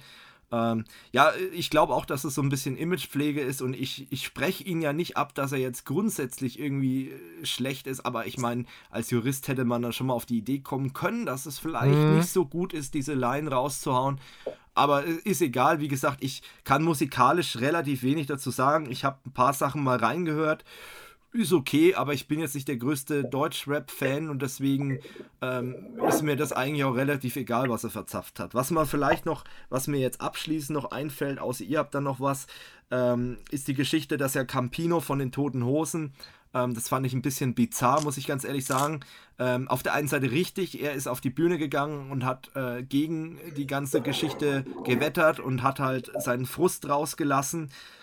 Ähm, wenn man aber mal überlegt, dass die Toten Hosen ja früher mal eine Punkrock-Band mhm. waren, mittlerweile aber jetzt so in dieser ganzen Glamour-Welt mit drin sind und, äh, sag ich mal, immer mehr in den Mainstream abwandern und äh, immer mehr Musik machen, die halt keinem mehr wehtun möchte und auch immer weniger dieses Punker-Image äh, hat, sag ich mal, dann ist das schon ein bisschen seltsam. Es passt halt irgendwie nicht zusammen. Das ist auch diese Doppelmoral, die du halt jetzt auch bei Kollega beobachtet hast. Ähm, dass auf der einen Seite, weißt du, er ist da unten äh, als Gast von der Gala, ist der Kaviar und, und Sekt und so weiter. Und, und dann geht er da auf die Bühne und, und spielt einen auf Punk. Hm, ich weiß nicht. Und äh, die Toten Hosen, die haben kein Echo zurückgegeben die haben ja auch ein paar bekommen. Also so ist es ja jetzt auch nicht. Also von daher, ich habe da so ein bisschen ein Problem damit, weil irgendwie so Campino. Äh, ja, der muss sich halt irgendwie überall immer einmischen. Überall irgendwie hier. Ja, das, das ist mir Gefühl auch schon aufgefallen. Auch. Also er, ist, äh, er, hat jetzt bei so vielen Sachen ist er schon mit reingegangen und äh, man muss auch wirklich sagen, seine Band steht nicht mehr für dieses Punkliche nee. und äh, das ist einfach äh, bei den Toten Hosen nicht mehr der Fall. Äh, und die, die ganze Geschichte äh, weiß ich nicht. Also ja. ich, ich halte davon nichts. Ähm, was ich noch sagen wollte, und äh, bevor jetzt die ganzen Kollega-Fans und Farid Bank-Fans hier in den Kom Kommentaren Amok laufen oder wir böse E-Mails bekommen, ähm, grundsätzlich muss ich sagen, finde ich die Idee, weil es geht ja zum Beispiel auch viel um gesunden Körper und Training und äh, Pumpen, Fitness, Muskeln und so weiter und so fort ist ja gut. Das ist völlig gut, wenn Leute sich gesund ernähren, wenn sie Muskeln aufbauen, ist auch okay. Wenn sie ins Fitnessstudio gehen, sich bewegen, ist auch okay. Allerdings das andere außenrum, wenn es wirklich äh, darum geht, äh, ja, Minderheiten schlecht zu behandeln in irgendeiner Form, wenn es darum geht, äh, frauenfeindlich zu werden oder Gewalt, äh, zu Gewalt aufzurufen, das ist dann auf jeden Fall der falsche Weg. Und äh, man sieht zum Beispiel bei Materia zum Beispiel, dass es ja auch ohne solche Lines geht. Und der ist super erfolgreich im, im Rap-Business, muss man wirklich so sagen. Also, hm, ich weiß ja nicht. Meine Meinung. Ja. Gut. Äh, ich glaube, Echo können wir auch abschließen. Jawohl. Oder habt ihr mhm. noch irgendwas? Ähm, nee. Genau. Wie gesagt, das war jetzt einfach nur, ich habe das Bedürfnis gehabt, mal in einem Podcast drüber zu reden. Äh, hat eigentlich nichts mit Technik zu tun, aber das wollte ich einfach mal in die Welt rausposaunen und da habe ich gedacht, äh, nutzen wir mal den Podcast dazu. Und dann kommen wir auch schon zum Ende mehr oder weniger. Das heißt, ähm, der David hat ja noch was Lustiges. Ähm, hast du vorhin gesagt, du musst es unbedingt hier reinbringen. Also, so Stage is genau. yours. Ja, und zwar ähm, habe ich äh, rein, rein, zufällig, äh, unter anderem auch über äh, Arbeitskollegen, eine letzte Seite entdeckt, die nennt sich äh, dreckstool.de. Und die Idee ist eben, dass man sich einfach Ärger über, über seine, über irgendwelche blöden Tools einfach Luft machen kann, ähm, indem man einfach votet, was das größte Dreckstool ist. Ähm, das wird jedes Jahr resettet. Die Seite gibt's jetzt schon seit 18 Jahren. Ähm, und es gibt äh, da so eine Hitliste, wie gesagt. Das ist sehr interessant. Ähm, lustigerweise stehen äh, in den e Top ja, doch noch in, in, den Top 20 stehen drei oder vier IBM-Tools. Ähm, da bin ich ein bisschen leid geprägt, äh, weil wir das ja auch in der Arbeit einsetzen, aber ähm, dementsprechend ist ganz lustig und ähm, lohnt sich auf jeden Fall mal reinzuschauen. Es gibt da auch eine kleine Rubrik, wo man auch dann sieht, warum manche der Tools denn als Dreckstool bezeichnet werden. Und ja, die History zeigt ganz eindeutig, dass auf Platz 2 übrigens Internet Explorer mit 123.000 ähm, ja, Bestätigungen oder Hits eben ähm, ist auf jeden Fall lustig, mal reinzuschauen. Man kann ja mal die, die Top 10 kann man ja mal nennen, würde ich sagen. Genau. Oder? Okay, also Top 10 All-Time oder dieses Jahr? Äh, mach mal All-Time, ist glaube ich am interessantesten, oder? Genau, dann nehmen wir mal, also Platz 1. Nee, fangen wir ähm, bei 10 an. Das war ein bisschen spannender. Okay, hier. genau, ja, klar. Platz 1. Hier. Ja, stimmt auch schon. Okay, ähm, also Top 10, das war letztes Jahr, war Top 10 Microsoft PowerPoint mit 35.546 Punkten. Direkt darüber kommt der Microsoft Exchange mit 34.469 Punkten. Übrigens, Outlook ist auf Platz 11, nur weil es dazugehört, fällt mir gerade so ein. Ja, genau. Auf Platz 8 ist Microsoft Visual Studio mit 48.629. Auf Platz 7 wieder ein Microsoft Tool, Microsoft Excel mit 57.000, ein paar gequetschten. Auf Platz 6 Microsoft Word mit, äh, was haben wir da? 66.000, 67.000 Punkten.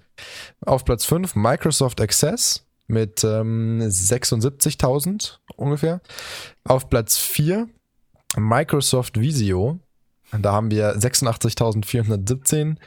Auf Platz 3, jetzt wird spannend, Microsoft Project mit 101.152 ähm, Punkten.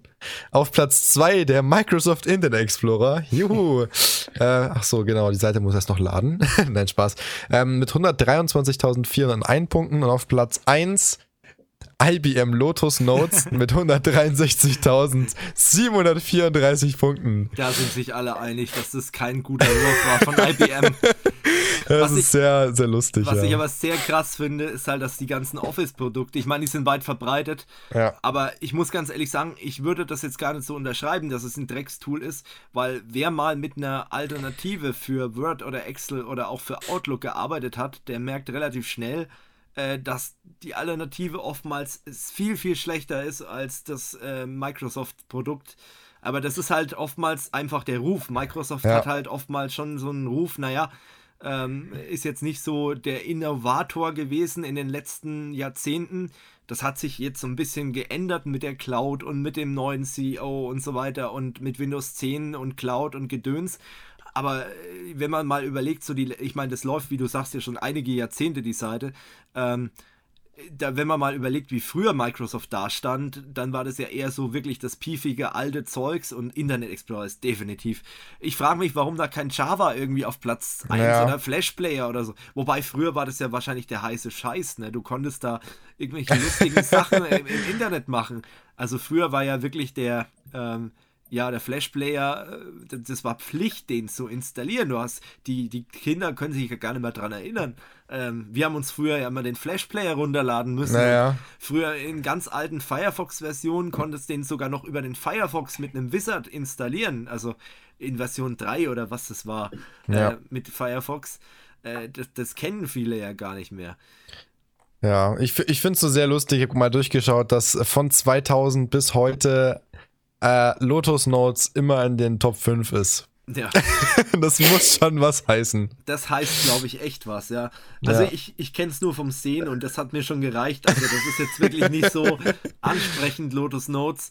Äh, es ist halt IBM, ne? Die können halt Server und so und Mainframes, aber die können halt jetzt nicht wirklich irgendwelche Kollaborationstools. Ja, da aber bin ich leider leid geprägt. Ja. Gut. Jetzt noch eine kleine Sache, um an den letzten Tech Talk anzuknüpfen. Oh. Und zwar hattest oh, oh. du nämlich erwähnt, du mit deinem Unlimited-Vertrag, da wolltest du Feedback geben, ob du ihn behalten hast und wenn ja, wieso oder wie es sie bisher geschlagen hat. Ach ja, genau. Sehr gut, dass du das nochmal aufgreifst. Ähm, ja, den habe ich noch und den werde ich wahrscheinlich auch noch ein bisschen behalten. Und ja, ist, er ist teuer, definitiv. Äh, aktuell lohnt das sich für mich halt nur, weil ich ihn halt auch ein bisschen als DSL-Ersatz äh, benutze, weil halt hier das Internet so schlecht ist. Und aktuell bin ich auch trotzdem sehr viel unterwegs und dann bin ich eigentlich froh, wenn es mir eigentlich scheißegal sein kann, äh, wie viel Daten da durchgejagt wird. Mhm. Ähm, ja, bin ich gesperrt worden? Nein, bisher noch nicht. Und ich habe allerdings auch jetzt im letzten Monat, glaube ich, gerade mal 100 Gigabyte oder so durchgejagt. Und äh, vielleicht kommt jetzt jemand auf die Idee und sagt, du hättest das auch mit Datenpässen kaufen können. Ja, vielleicht schon. Und dann wäre ich vielleicht sogar ein paar Euro billiger gewesen. Aber für den Fall der Fälle, dass ich wirklich mal richtig saugen muss oder der Internetanschluss hier ausfällt, dann könnte ich halt wirklich komplett auf äh, LTE umstellen. Wie gesagt, wenn die äh, Datenverträge in Zukunft noch ein bisschen großzügiger werden bei der Telekom oder äh, es noch mehr Möglichkeiten gibt, dann könnte ich mir sogar vorstellen, dann wieder auf einen volumenbasierten Vertrag umzustellen. Aktuell belasse ich es jetzt mal dabei und ja, ich weiß, es ist teuer und äh, ich zahle es auch sehr widerwillig, aber ja, im Moment ist es für mich halt die beste Lösung. Und wenn die Telekom hier gut ausbauen würde, dann hätte ich auch nicht das Problem, dass ich, wenn ich zum Beispiel, hat man jetzt gerade wieder für den Podcast zum Aufnehmen, musste ich halt einen Upload in eine Cloud abbrechen und solche Sachen. Äh, wenn ich das halt nicht mehr hätte, dann ähm, bräuchte ich den Vertrag auch nicht. Aber so ist es halt so, dass ich dann wirklich ab und zu noch, wenn ich zum Beispiel was hochlade am PC, dann nehme ich halt das MacBook und äh, mache dann einen Hotspot und äh, gehe dann übers Handy mit dem MacBook ins Internet. Oder ich habe auch jetzt in meinem Desktop-PC noch eine WLAN-Karte eingebaut und dann kann ich darüber dann auch äh, surfen. Naja, äh, mal gucken. Ich halte euch auf den Laufenden und wenn nicht, dann denkt David ja dran. Von Sehr daher. gut. Genau, und der Vollständigkeit halber, Georg hat sich dein Druckerproblem mit dem komischen Drucker ja. da eigentlich gelöst. Das ja, wolltest genau. du auch noch. Äh ja, das hat sich gelöst. Äh, wir wissen jetzt nicht genau, weil der Techniker hat es nicht genau reingeschrieben, aber wir gehen tatsächlich bei uns in der Abteilung aus, dass sie tatsächlich bloß das äh, Netzwerkkabel getauscht haben. Krass. Okay, ja, Wahnsinn. Ja, aber das ist gut. Kurs of You Update sozusagen. Nee, das so genau. heißt ja schon ein anderes Format. Scheiße, kann man gar nicht so nennen. äh, Tech Talk Update, genau. Äh, Sachen, die, die alt sind, nochmal aufgreifen. Jo, dann wären wir schon am Ende und schon ist gut. Wir sind ja. bei einer Stunde 51 Minuten, aber das musste einfach mal alles gesagt werden und ich hoffe, das war auch einigermaßen unterhaltsam. Ähm, jetzt habe ich noch ein paar organisatorische Hinweise. Ich habe es ja schon angekündigt am äh, Anfang des Podcasts. Äh, einmal werden wir die nächste Folge etwas früher produzieren. Der Grund ist so simpel wie einfach. Äh, ich bin an dem Aufnahmewochenende nicht da, bin ich mit Felix Barock im Park Wer auch dort ist, der kann ja mal gucken, vielleicht sieht man sich. Ist ein bisschen unwahrscheinlich, aber falls so der Fall ist, ja, sagt einfach mal Hallo. Das gleiche gilt übrigens immer, wenn ihr einen von uns seht, einfach mal ansprechen. Äh, ist auch weird, wenn man bei unter, was weiß ich, 100.000 äh, Abonnenten angesprochen wird, dann ist es sehr komisch. Aber man freut sich wirklich. Also, ich habe mich zum Beispiel auf der Gamescom, wann war das? 2015, Georg? Du warst dabei? Ja, 2015. Äh, habe ich mich wahnsinnig gefreut, äh, wo wir da angesprochen äh, wurden äh, von Zuschauern. Also, wie gesagt, könnt ihr ruhig gerne machen und äh, das motiviert auch äh, allgemein immer ganz gut. So, deswegen, wir produzieren die Folge ein bisschen früher. Das heißt, wir haben keinen aktuellen Bezug zum Monat. Also wir haben vielleicht, wir, ich glaube, wir haben irgendwie warte mal, ich muss kurz mal in den Kalender gucken. Ich glaube, wir produzieren die dann schon irgendwie am 25. Genau, am 25. Mai. Äh, und da wäre jetzt mein Vorschlag. Am 25. Mai tritt ja auch die äh, Datenschutzgrundverordnung in Kraft die neue, die EU-Datenschutzgrundverordnung, die im Moment für Chaos in Unternehmen, Webseitenbetreibern und kleinen Unternehmen sorgt. Wollt ihr, dass wir darüber reden? Wollt ihr, dass wir vielleicht sogar äh, mal noch ein paar Informationen zusammentragen? Oder sagt ihr, oh nee, das interessiert mich nicht, das ist zu viel juristisch, das ist keine Ahnung zu theoretisch, macht lieber irgendwas anderes? Dann machen wir das natürlich gerne. Ansonsten würde ich versuchen, da was zu organisieren. Äh, was kann ich noch nicht sagen? Ich habe drei, vier Optionen äh, und ich hoffe, dass davon mindestens eine Option zusagt. Und dann würde ich da was organisieren. Ansonsten gibt es eine ganz normale Folge, einmal mit ein paar Themen aus dem Monat Mai. Vielleicht sogar schon Update zu Spectre äh, Next Gen. Ich weiß es nicht, je nachdem, was sich da tut. Ähm, und es wird, das kann ich jetzt schon mal sagen, ein bisschen was auch zum Thema Technik und Festivals geben, weil das passt ganz gut bei Rock im Park und so. Jetzt geht die Festivalsaison los. Äh, da möchte ich einfach mal drüber reden. Gut. Äh, dann noch am Ende noch ein äh, kleiner Gruß in Richtung äh, Wolfgang vom FM Funk Magazin der liegt aktuell schwer krank im Krankenhaus und äh, da schon mal gute Besserung von unserer Seite. Ähm, wer den Wolfgang nicht kennt, der Wolfgang äh, ja, ähm, produziert die Beiträge bei uns auf der Website, was äh, äh Funk betrifft, Sprachfunk und äh, auch ja, Betriebsfunk und äh, alles Mögliche, was zum Thema Funk eben gepostet wird, wird von ihm verfasst und ähm, der macht es nicht nur für Kurs O4U, der macht es für eine sehr, sehr große Community und deswegen schöne Grüße zurück und äh, nochmal ins Krankenhaus und alles Gute und gute Besserung.